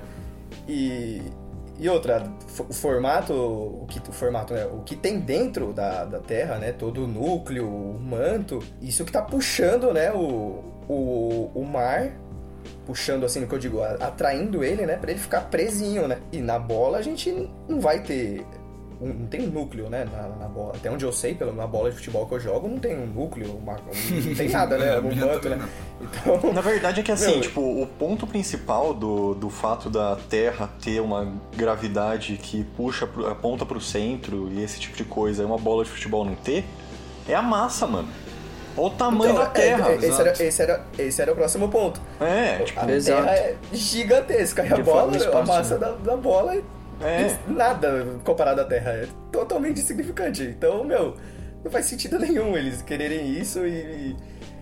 A própria teoria como um todo da Terra plana é totalmente ridículo, sabe? Eu- vamos trazer um episódio sobre isso. é, eles não acreditam nem que existem outros planetas, então. Cara, isso é triste, triste ver que a ciência conseguiu descobrir universos, outros planetas, outras galáxias e tem gente pensando tão pequeno que a gente vive num globo e a Terra é plana. Não dá pra, não dá É pra entender muito isso, que triste. tipo, é uma coisa que há muito tempo, muito, muito tempo. Mano, muito Então, tempo, velho. Eu conversei com, com um rapaz, ele até me falou, o inimigo íntimo deles, assim, é Eratóstenes, tá ligado? Mano, o cara viveu antes de Cristo. Sim, calculou o raio da Terra. Ele viveu Mano, 200, muito 300 anos antes, antes de. Cristo. Então, meu, por que, sabe? Por que você quer... É o que eu ouvi um, ouvi um documentário, né? Ele até falava, poxa, o, a mentalidade né, de, um, de um cientista é questionar. Mas você questionar um fato científico, uma coisa que todo mundo... É a mesma coisa de você, que- querendo ou não, questionar a evolução. Hoje é um fato científico. Quem está inserido na, na comunidade científica é um fato científico. Tudo que a gente trabalha na biologia tem a ver com a evolução. Então, como você vai questionar uma coisa que tudo que você aprendeu é baseado naquilo, sabe? É, Sim, isso é foda. Tipo assim, todos os experimentos que existem, seja experimento, sei lá, feito aqui no Brasil ou até lá nos Estados Unidos, na China, no Japão, são estudos que a base deles, por exemplo, os de física, né, os estudos de física, digamos assim, tem a base na teoria da gravidade, tá ligado? exatamente. Então, praticamente aí tudo que a gente aprendeu de base disso. mecânica, né? Praticamente tudo, não me lembro, tudo tem aquele Gzinho. Então, como você vai vai você vai Sim, jogar mano. tudo isso, tudo que foi ali falado, tudo que foi ensinado, tudo que foi descoberto, você tá jogando Sim. tudo no lixo. E você tá falando que o cara que não menosprezando ninguém, mas é óbvio que o cara que falou isso, por exemplo, o Olavo de Carvalho, manja mais que Einstein, que Newton, Stephen Hawking, sabe? É É. Tipo assim, se não existe gravidade, por que, que você põe 9.8 ali na Dá equação certo, e o por que bagulho que tá- dá certo? É, a construção civil, Tá cara, como tá tudo em pé, mano. Se não, não, Não, levam em conta a gravidade e, agora. e levando sabe? em É conta, bizarro. tipo, isso que você tava falando lá da bola de futebol e que a água não fica presa na bola de futebol, é muito simples, mano. Existe realmente uma fórmula, porque eu, eu tava falando do Maxwell antes, e o, o- o que os físicos mais gostam de fazer é equação para explicar as coisas. Então existe realmente uma Exato. série de fórmulas de gravitação que mostram o- a relação da massa com a gravidade e como que, por conta da massa, a gravidade consegue fazer com que a água fique em cima da superfície da Terra, ela sendo esférica. É muito simples, é só você pegar a massa da bola e a da água, coloca na fórmula e você vai ver por que que ela não vai prender. Porque a fórmula tá lá. Exatamente. Exato. E essa que é a, a falta de comunicação aí que, que a gente tá falando aqui agora entre a ciência de base e tipo e até de comunicação científica mesmo, das pessoas entenderem isso. É Exato. porque é, as explicações elas existem e elas estão aí, só que as pessoas não conhecem. E aí fica falando esse tipo de coisa. Sim, sim. sim. Eu até lembro que nessa época que eu tava conversando com, com esse rapaz, Meu irmão até achou um artigo mostrando como seria a Terra plana, né? Como, como realmente, se, se realmente fosse, como seria, mas aí ele, ele colocava a gravidade, né? Ele não menosprezava a qualidade, a gravidade, Uhum. ele colocava, logo ia estar, tipo, Caralho. tudo no centro, ia estar puxando tudo pro meio. Então mostrando, tipo, desde como a conformação das árvores, como ia ter que ser, até a construção, sabe? Ia ter que ser tudo torto, porque ia tudo tá puxando toda hora pro meio. Você caísse, ia sair rolando, Sim, sabe? Pro, verdade. pro centro da Terra. Então, meu, não faz o menor sentido o que, que, eles, o que eles falam. E, infelizmente, eles não, certamente, eu acho, não consigo afirmar isso, mas muitos ali não tiveram acesso né, a essa ciência de base, o básico da, da física, né? E muita gente ali tem algum, algum outros problemas, mas não é agora assunto para esse, pra esse episódio. Mas eu tô curioso mesmo pra saber se é eugenia aí, hein, Bart? Ah, irmão, mas é que aí fudeu, né? Porque a eugenia. O pau é, tora. que a eugenia, ela é de fato uma pseudociência, eu vou explicar por quê. Mas assim, é uma, é uma questão complicadíssima por N motivos. Tipo, ela toca muito a- as pessoas até sentimentalmente, sabe? Existem pessoas é, hoje em dia que elas são eugênicas, né? Elas acreditam na eugenia. E não é pela razão, entre aspas, científica da eugenia. É simplesmente porque elas são racistas e elas não gostam de alguns tipos de pessoa, sabe? Então ele realmente é um assunto muito delicado e eu queria já deixar claro desde já que a gente vai que eu vou falar agora da eugenia aqui, mas eu tô falando dela é, com essa visão histórica de como ela era quando ela foi proposta e não exatamente como ela é hoje em dia, porque ela existe hoje em dia. E hoje em dia ela não tem mais nada a ver com ciência, não tem mais nada a ver com ciência. E naquela época ela tinha, e aí eu- a gente vai explicar isso por que agora. Mas então, é, a história de eugenia ela começa, como o Park falou no começo, com Sir Francis Galton, que era primo do Darwin. Ao contrário do Darwin, ele foi laureado como cavaleiro da coroa britânica, para vocês verem como é, a eugenia era bem aceita na época dele, né? É, ele foi laureado como cavaleiro e o Darwin não foi. Mas então, o Galton, ele era primo do Darwin, e é, ele leu as teorias do Darwin, e a partir delas, ele tirou uma interpretação daquilo que o Darwin falou como é, o mais forte sobreviver, a sobrevivência do mais apto. Ele tirou uma interpretação daquilo generalizando para os seres humanos. E aí é bom a gente deixar uma coisa bem clara. O Park ele tinha me perguntado se é, isso foi uma interpretação livre do Galton ou se o Darwin deixou brecha na- no livro dele sobre isso, certo? Uhum, sim, eu perguntei. Eu, eu vi um vídeo do Pirula ontem falando sobre isso. E ele, fala, e ele mostrava né, trechos do Origem das Espécies em que as pessoas pegavam ele separadamente e se você juntasse ele, né, pegasse a ideia de um e misturasse com a do outro, dava a entender que parecia que o Darwin estava falando de superioridade de raças. Isso era um dos pontos que eles levavam, né? E outra coisa também é que, e que o Pirula enfatiza nisso no, no vídeo, é que em alguns momentos o Darwin ele é um pouco racista, ele faz comentários um pouco racistas no, no livro dele. Caralho. Mesmo, mas isso daí é em questão a, tipo, a época, né? Então, tipo, mano, na época o cara rico, tá ligado? Na época que vivia, ele tinha uma mente fechada. Então ele fazia alguns comentários que davam a entender um pouco de superioridade de caucasianos, por exemplo. Em relação a tribos caralho, mano. indígenas, coisas desse tipo, tá ligado? E aí ele mostrou, inclusive, o Pirolo no vídeo dele, um trecho que fala disso, tá ligado? E eu achei curioso, eu não sabia disso, tá ligado? É, isso, isso eu não sabia também. Eu sei que muita gente bate nessa tecla aí, até por conta da, do título, né? Que o título não é só a origem das espécies, né? A origem das espécies por meio da seleção natural ou a preservação das raças favorecidas na luta pela vida. Então, esse raças favorecidas aí, na- hoje em dia, se a pessoa não sabe direito, pega meio mal, né? Por isso que eu sempre gostei mais do Wallace. Ah, porque o Wallace, ele era o quê? Você acha que ele era Rastafari? O Wallace era britânico rico igual o Darwin. Se pá, né, mano? Se pá era mesmo. Ele só era menos famoso, mas ele era britânico e rico. Pode crer. Mas é porque esse lance, eu realmente não sabia é, propriamente desse. é, eu não li nenhuma carta pessoal do Darwin. Tipo, eu li já o livro Origem das Espécies. E é por isso que eu, eu levo só isso em conta quando eu vou tratar desse termo da seleção natural do Darwin. Que é lá que ele explicou a teoria dele de fato, né? Mas assim, é claro, é totalmente plausível ele ser é, racista pessoalmente. Apesar que ele devia ser algum tipo. Ele devia ter aquele racismo meio complacente, sabe? Aquele racismo paternalista que Sim, os ingleses que foi tinham. né? criado. É, Ah, sim, de tipo, ah não, eles precisam, coitadinhos, né, dos negros, um negócio assim. Porque É, quando ele veio pro Brasil, ele achou a escravidão uma abominação. Isso, isso É, ele então, falava. Senhorita Moreto, Morelo, né? Senhorita Morelo. É, exatamente. né? Senhora Morel do Todo Mundo Deu Cris. Cara, Mas o lance é o seguinte, porque realmente o Darwin ele fala de raça. A gente acho que chegou a comentar no, em algum episódio passado, ou acho que foi na errata do episódio de altruísmo, que a gente fala que que espécie é uma coisa que a gente inventou para classificar os organismos. Da mesma forma, a raça também. Tipo, não existe raça de cachorro. Os cachorros eles são mais parecidos do que os outros. Mas assim, não existe uma entidade cósmica que determinou as raças, sabe? tipo, raça é uma classificação. E a seleção natural, como ela, ela envolve populações, igual a gente já explicou em outros programas, é, ele, esse nome ele faz todo sentido no contexto do livro. Que é, é, ele tratar disso como raça, às vezes ele fala espécie também. E qual que é o problema do Galton? Vou voltar pro Galton. Ele generalizou isso direto para os seres humanos. Numa época que ninguém nunca tinha feito isso. E numa época, diga-se de passagem, que a evolução não era um consenso, a evolução do Darwin.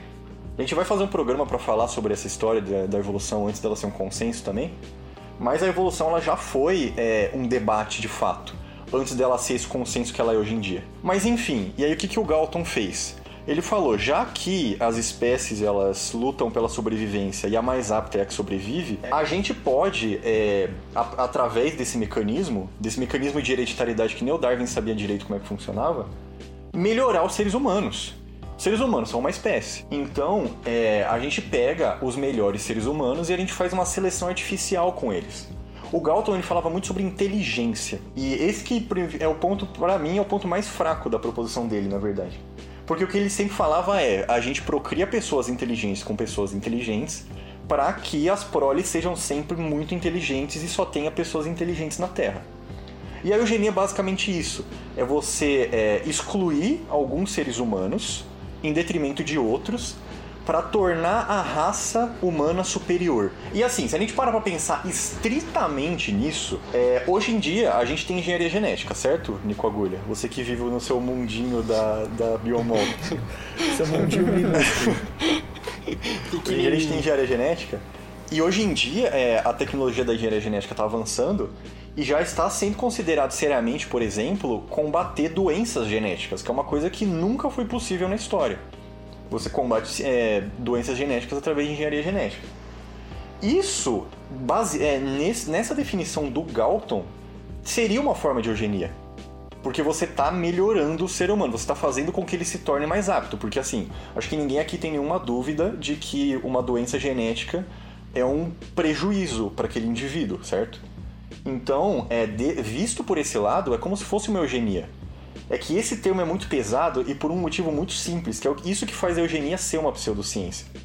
Porque eles falam sobre melhorar a, a espécie humana, mas a forma com que eles querem melhorar a espécie humana é arbitrária. Então, tipo, o que, que é melhorar a espécie humana? Melhorar a espécie humana é todos os seres humanos terem a mesma cor de pele? É terem olho claro, sabe? É todos os seres humanos ser- serem ultra atléticos? Por que, que isso é melhorar a espécie humana, sabe? E esse que é o ponto-chave, porque essa teoria da eugenia, na época do Galton, a Nature fez um manifesto, a revista Nature, hoje em dia, sumidade científica, ela fez um manifesto elogiando a proposição do, Dal- do Galton, de tão bem aceita que ela era naquela época. Cacete, mano. Porque ainda não existia. É verdade, isso é verdade.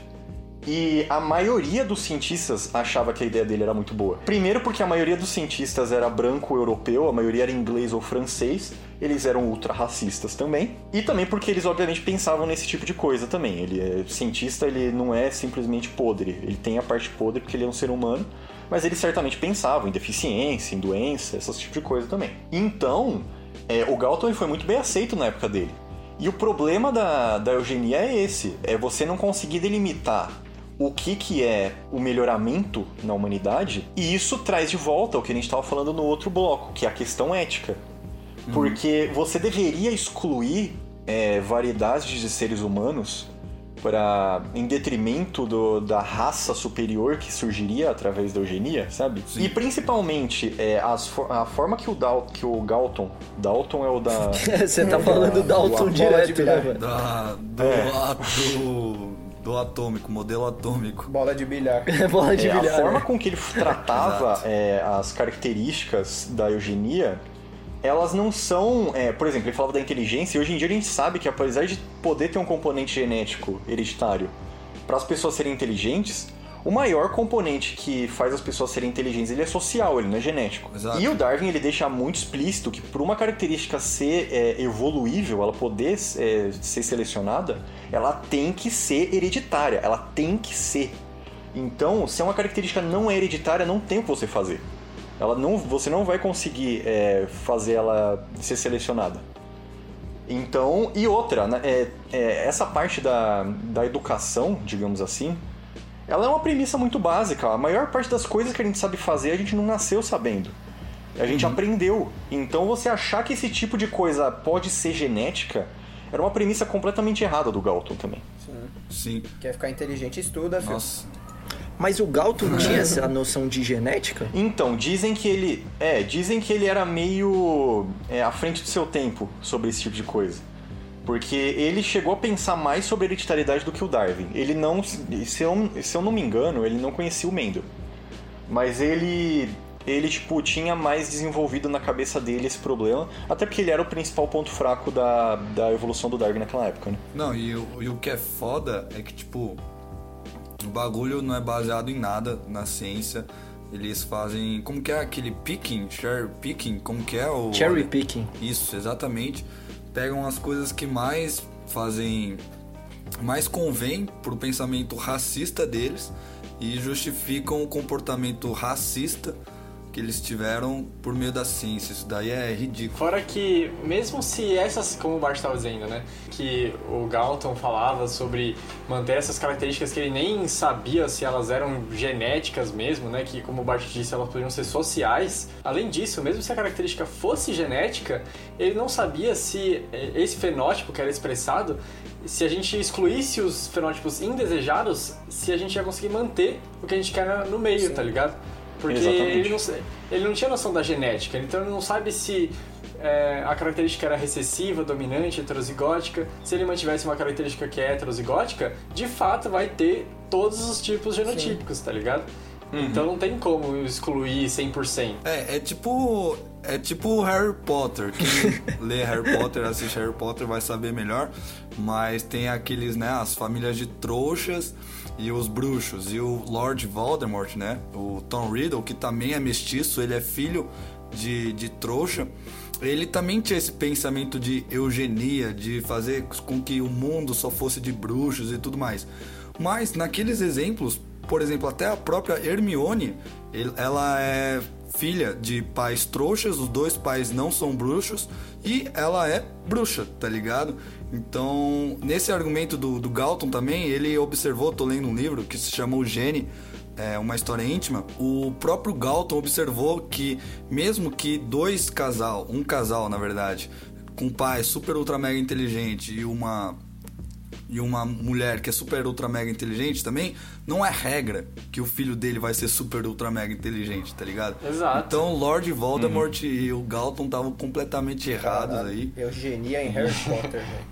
Que ponto chegamos? Mas é, pior mano. Harry Potter. Não, e tem um ponto que é crucial também e que mostra como o Galton ele não entendeu o livro da seleção natural do Darwin, o, o Origem das Espécies, é que uma das premissas básicas da evolução, que a gente aprende na primeira aula de evolução que a gente tem em biologia, é que todos os indivíduos que estão vivos ao mesmo tempo são igualmente evoluídos. Uhum, Então, isso, é, ele achar que uma espé que um tipo de ser humano poderia ser melhor que o outro então, por isso, esses tipos que deveriam ser intercruzados é raso. Não é o que o Darwin estava falando. Então, é, ele realmente não entendeu o que estava escrito lá.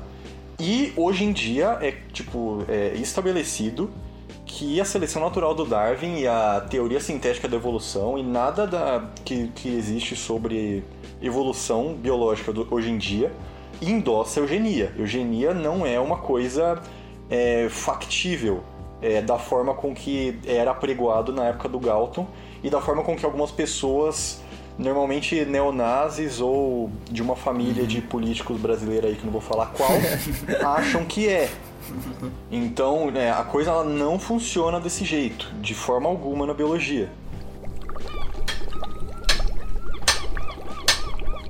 Bom, e você que está escutando esse episódio, mesmo a gente falando da importância da ciência de base, como ela é essencial para a ciência aplicada, como ela é importante para que não surja pseudociências por aí, como eugenia, homeopatia e terra plana, Talvez você ainda ache que o investimento em dinheiro do dinheiro público deva ser destinado majoritariamente à ciência aplicada, porque é uma área que as pessoas têm mais interesse, é uma área mais importante, porque faria com que a economia crescesse e tornasse um país mais, é, mais competitivo, com uma tecnologia melhor. Porém, uma opinião é somente uma opinião então estamos trazendo um fato, um artigo publicado pela Nature, falando sobre a importância de se investir dinheiro na ciência de base e como o retorno desse investimento é financeiramente muito bom.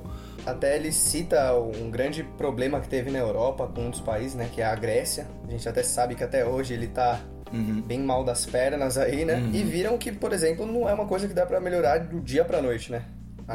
Tá quebrado, acorda, Sim. no outro dia tá tudo certo. Então, o, o Banco Europeu de, de Investimento acabou fazendo um, um empréstimo para a Grécia para ela começar uma agência de pesquisa de base. Isso para uhum. garantir para ela um futuro, né?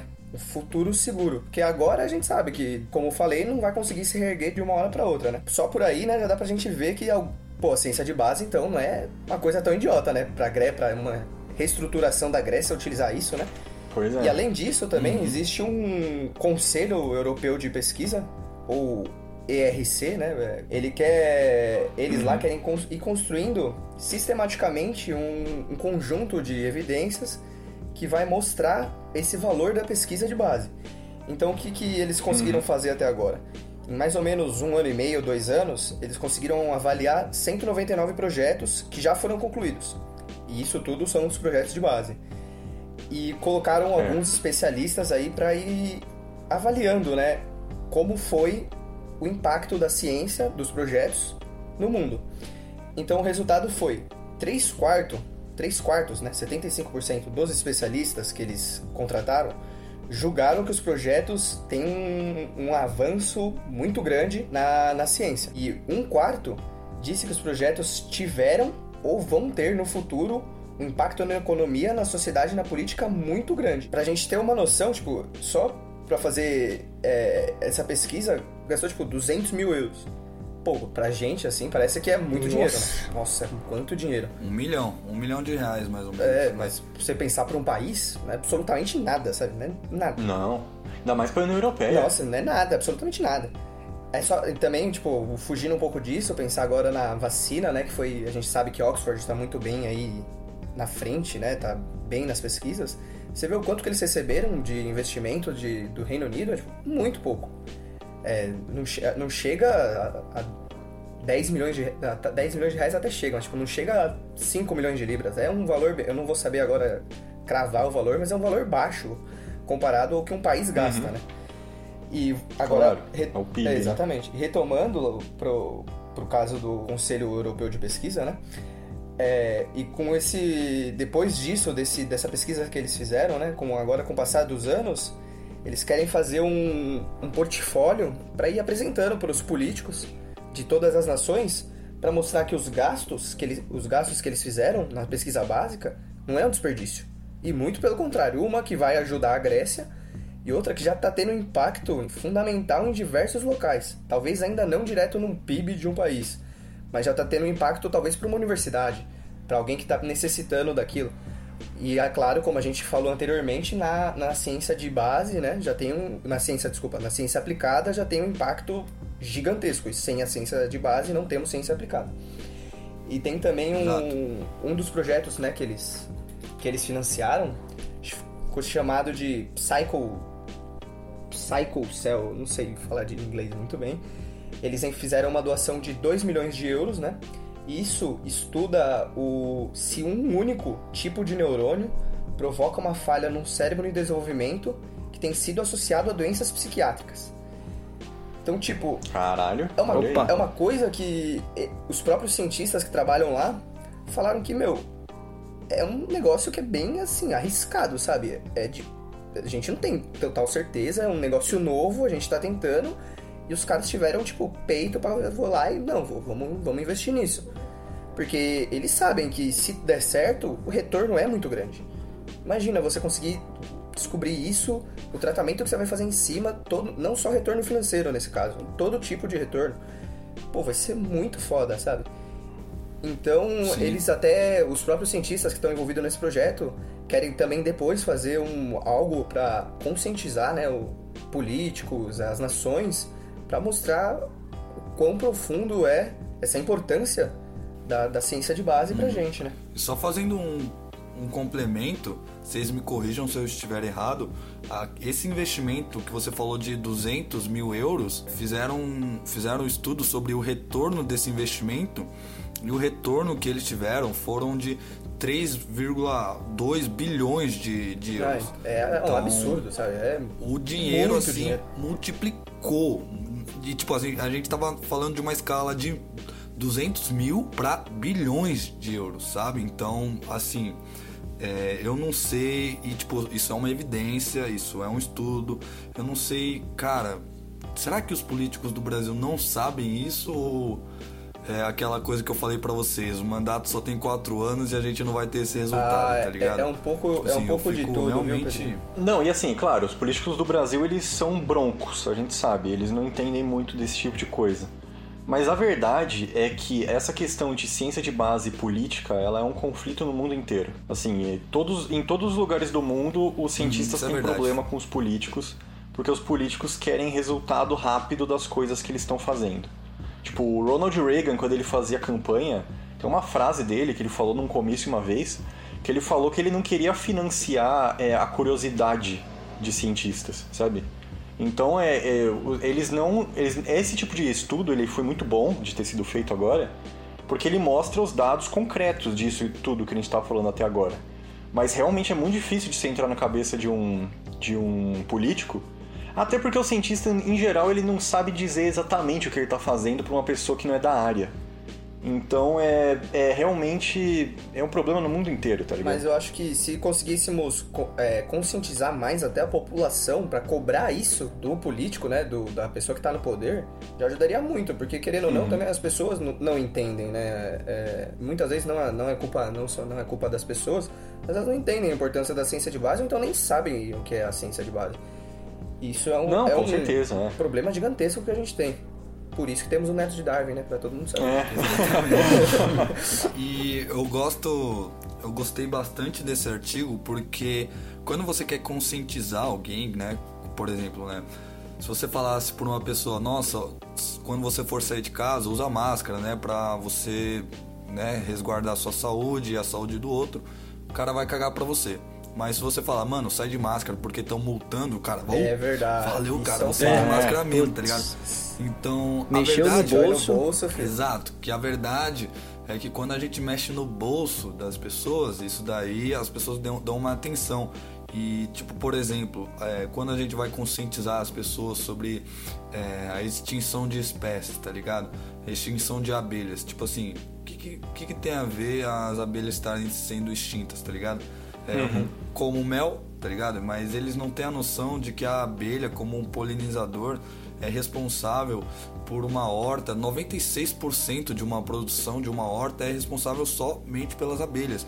Pois é. Imagina o quanto mais caro as frutas ficariam se tivesse uma pessoa que é contratada, assalariada para pegar o pólen de uma flor, jogar na outra, tá ligado? Nossa. Então, esse Nossa. artigo é muito importante Impossível, né? porque a gente quer conscientizar, é, é lindo falar, não, produzir conhecimento é importante, porque a longo prazo ele vai voltar, sei lá o quê. É lindo falar isso, mas as pessoas não, não têm esse brilho no olhar que a gente tem, né? exatamente. Mas talvez com, com essa pontada aí, olha, sabe o quanto de dinheiro que a gente tá perdendo por não investir em ciência básica? E você tá falando que o Brasil tá economicamente ruim? Cara, uma solução pode estar aí, tá ligado? E o que, que você, o que, que a gente tá fazendo, Se né? pra Grécia pode funcionar, Exato, imagina mano. pra gente que nem não tá numa crise nada comparável com eles.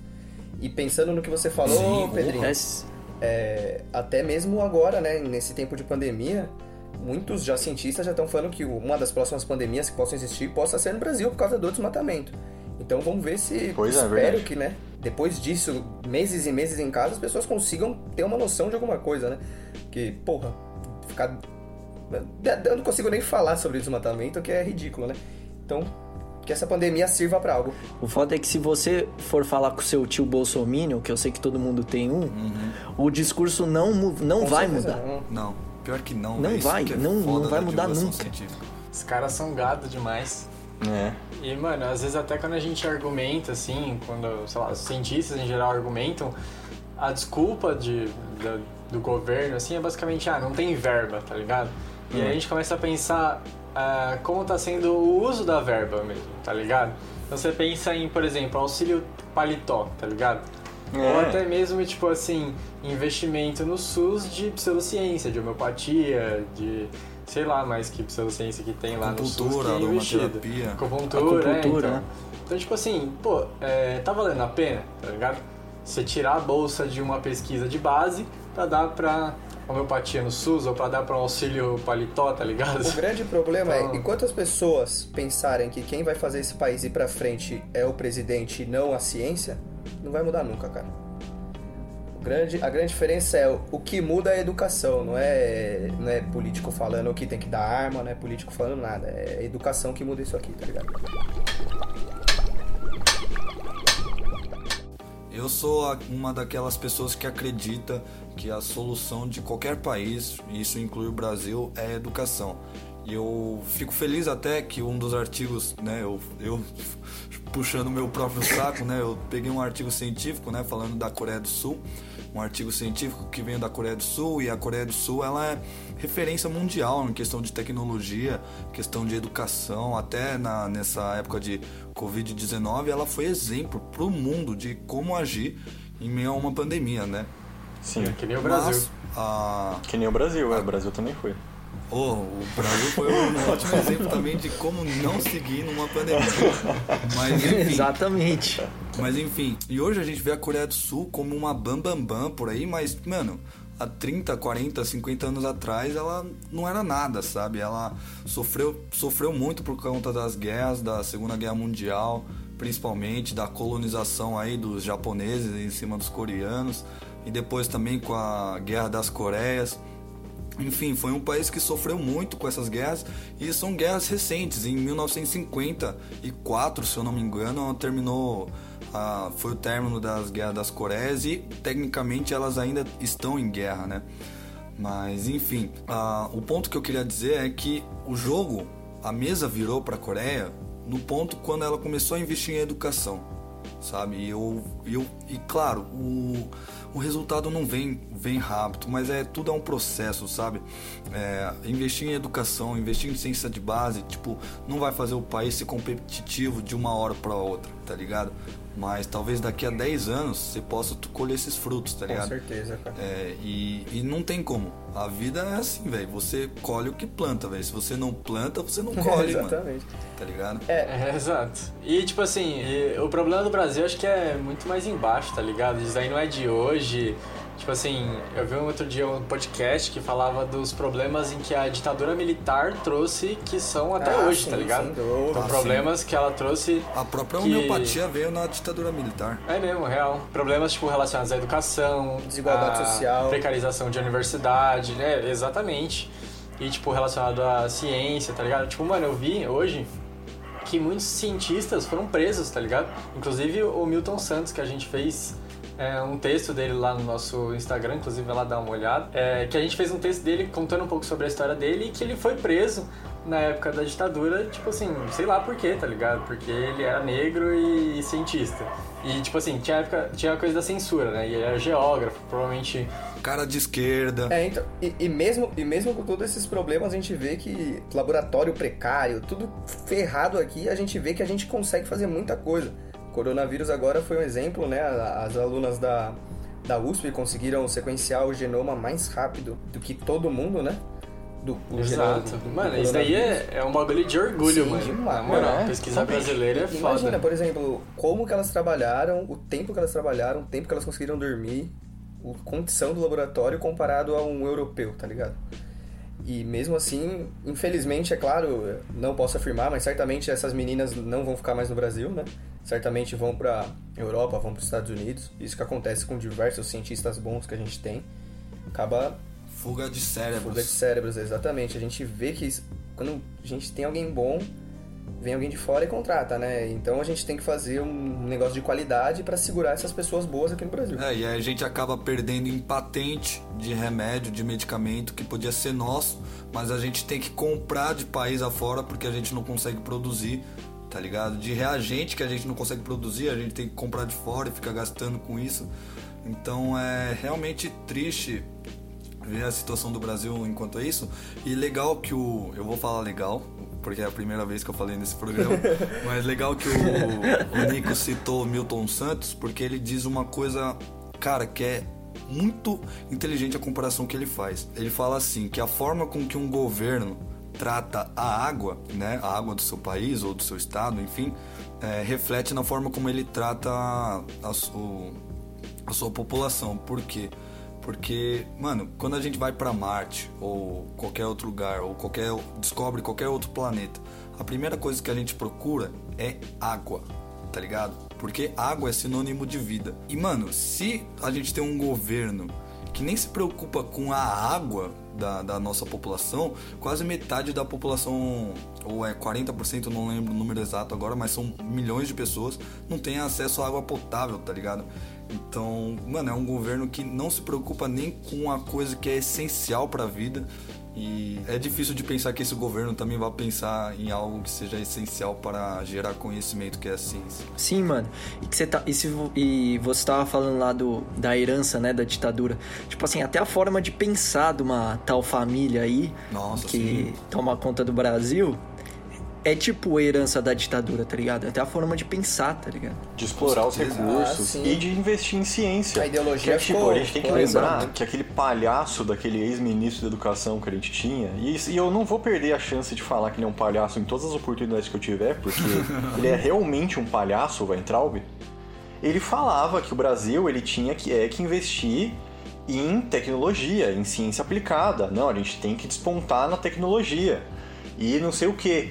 E qual que é a primeira coisa que ele faz? Ele vai lá e dá um- uma machadada de um corte de, de investimento na educação brasileira, que foi o maior corte que a gente viu pro- nos últimos anos. Eu até separei uns números aqui pra pra falar sobre, sobre esses Lá casos. vai. Manda aí. Barte suas estatísticas. Lá vai. O negócio é o seguinte, o Brasil, 95% da pesquisa é feita na universidade pública. A gente sabe disso. Isso é um, é um dado Sim. bem conhecido e foi muito bem divulgado no ano passado.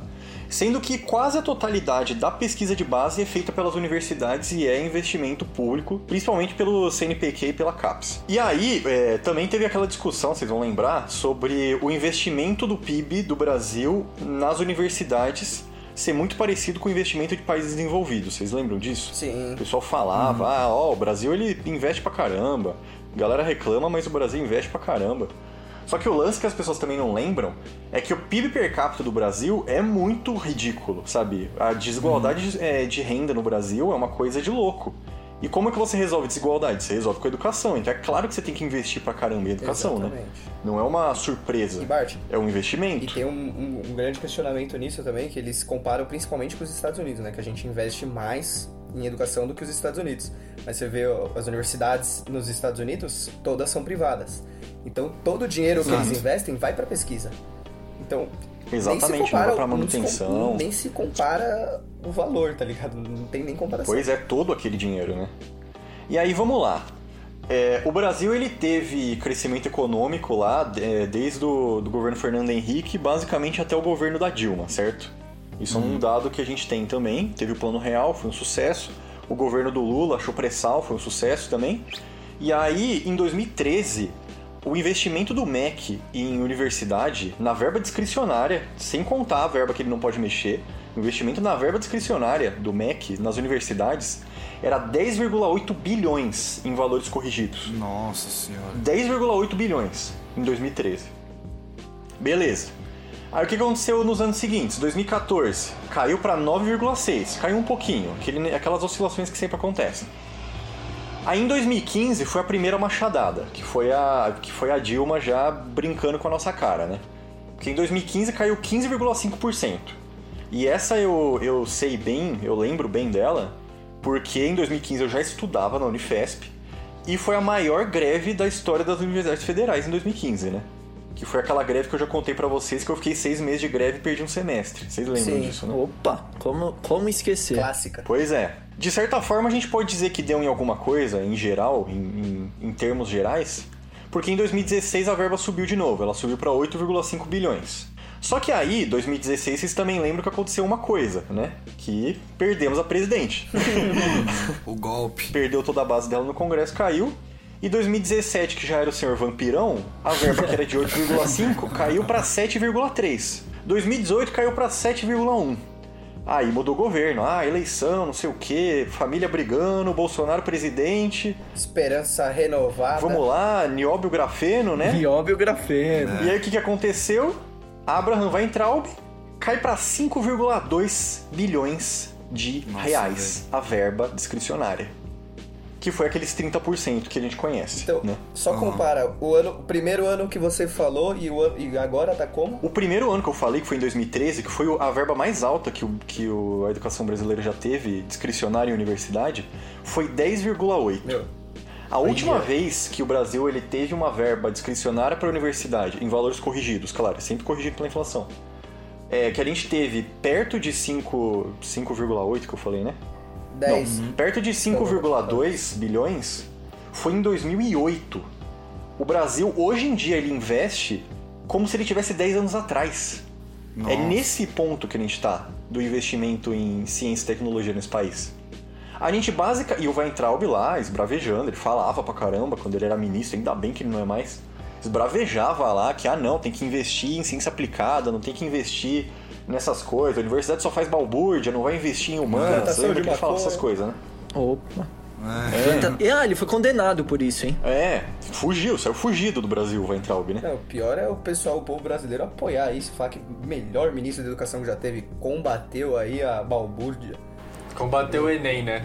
Quase que derrubou. Esses go- esse governo aí que fala tão mal das universidades queria um, um ministro da educação que mentiu o doutorado, né? Então, ué, Exato. assim? Não, é, não fazia balbúrdia? Então, por que tá mentindo que tem doutorado aí, É irmão? foda. Qual que é as ideias? O lance principal do nosso governo atual, e que vem já, já dá pra perceber que o investimento tá caindo, mas o principal lance desse governo atual que fica esbravejando, ah não, a ciência tem que ser aplicada, tem que investir em, ci- em tecnologia, a gente não pode ficar investindo nessas besteirinhas, ah, humanas não faz nada. O que eles basicamente estão fazendo com a gente, eles estão querendo comprar um carro e não comprar gasolina. É basicamente isso que eles estão querendo. Exatamente. Eles querem fazer Boa. mundos e fundos. E como que a gente vai fazer isso se a gente não tem ciência de base, meu Deus do céu? Sabe? É uma coisa muito simples. A gente tá aqui, o programa inteiro falando sobre isso. E o governo ele bate, mata no peito por causa desse olavismo nojento que eles seguem. E, mano, não tem solução. Até o Bolsonaro cair, não tem solução, mano. A gente vai ficar nessa. Pior que é. Meu, você falou uma coisa aí que. Olavismo, isso dá medo, dá um calafrio que você não tem noção, velho. O Atila falou uma vez, eu acho que foi num, no- naquele Roda Viva que ele participou, que, que o, é, o Bolsonaro lá, o Weintraub, falava que humanas era tudo porcaria, que não devia estudar nem nada. E o Atila falou que ele adoraria é, ler alguns estudos específicos de humanas sobre, sobre as comunidades, as favelas, porque quando o coronavírus chegou aqui, a gente não fazia a menor ideia de como o vírus ia se comportar dentro de uma favela, porque a gente não tem estudo sociológico suficiente para descrever como que é o comportamento das pessoas lá dentro como que ia ser o isolamento social, como que eles iam poder fazer as políticas públicas para evitar as pessoas de morrerem. E o que o Bolsonaro fez foi basicamente aquilo que a Giovanna Piscinato falou lá no programa da homeopatia, que eles colocaram sífilis nas pessoas e foram ver o que acontece.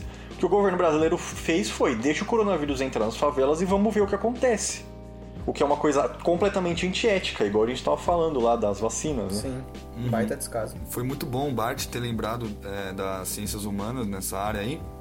Porque eu vejo que, né, se for pensar na área das ciências exatas, humanas e biológicas, a humanas é o que mais sofre com nessa questão né, de ciência de base.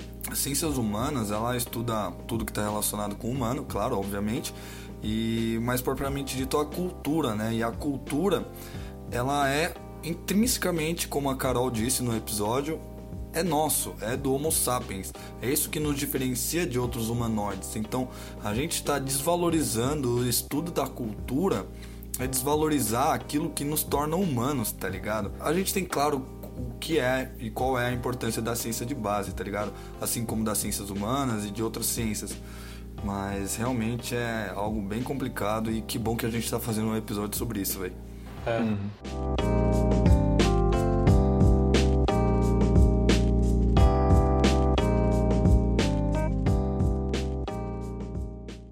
Bom, e com isso a gente chega ao final do nosso episódio. Espero que você tenha curtido bastante e que o assunto tenha feito você refletir um pouco a respeito da importância da ciência de base. Siga a gente nas nossas redes sociais, só pesquisar Netos de Darwin no Facebook, Instagram e Twitter. Siga também a gente nas nossas principais plataformas de podcast e caso queira entrar em contato conosco, nos mande um direct, uma mensagem no Twitter ou até mesmo um e-mail para netosdedarwin.gmail.com. Agradecemos muito o trabalho do nosso querido Gustavo, responsável pelas nossas artes. Sigam ele também, o Instagram dele é flowaguta, flowa de F-L-O-W-A Guta. E é isso, rapaziada. Muito obrigado e tchau. Falou! Falou! Falou aí, gente. Falou, rapaziada. Falou! Como, por exemplo, esse tipo de energia de fissão nuclear ou fusão nuclear, elas são usadas para gerar energia, como por exemplo em usinas hidrelétricas. Hidrelétrica? Porra.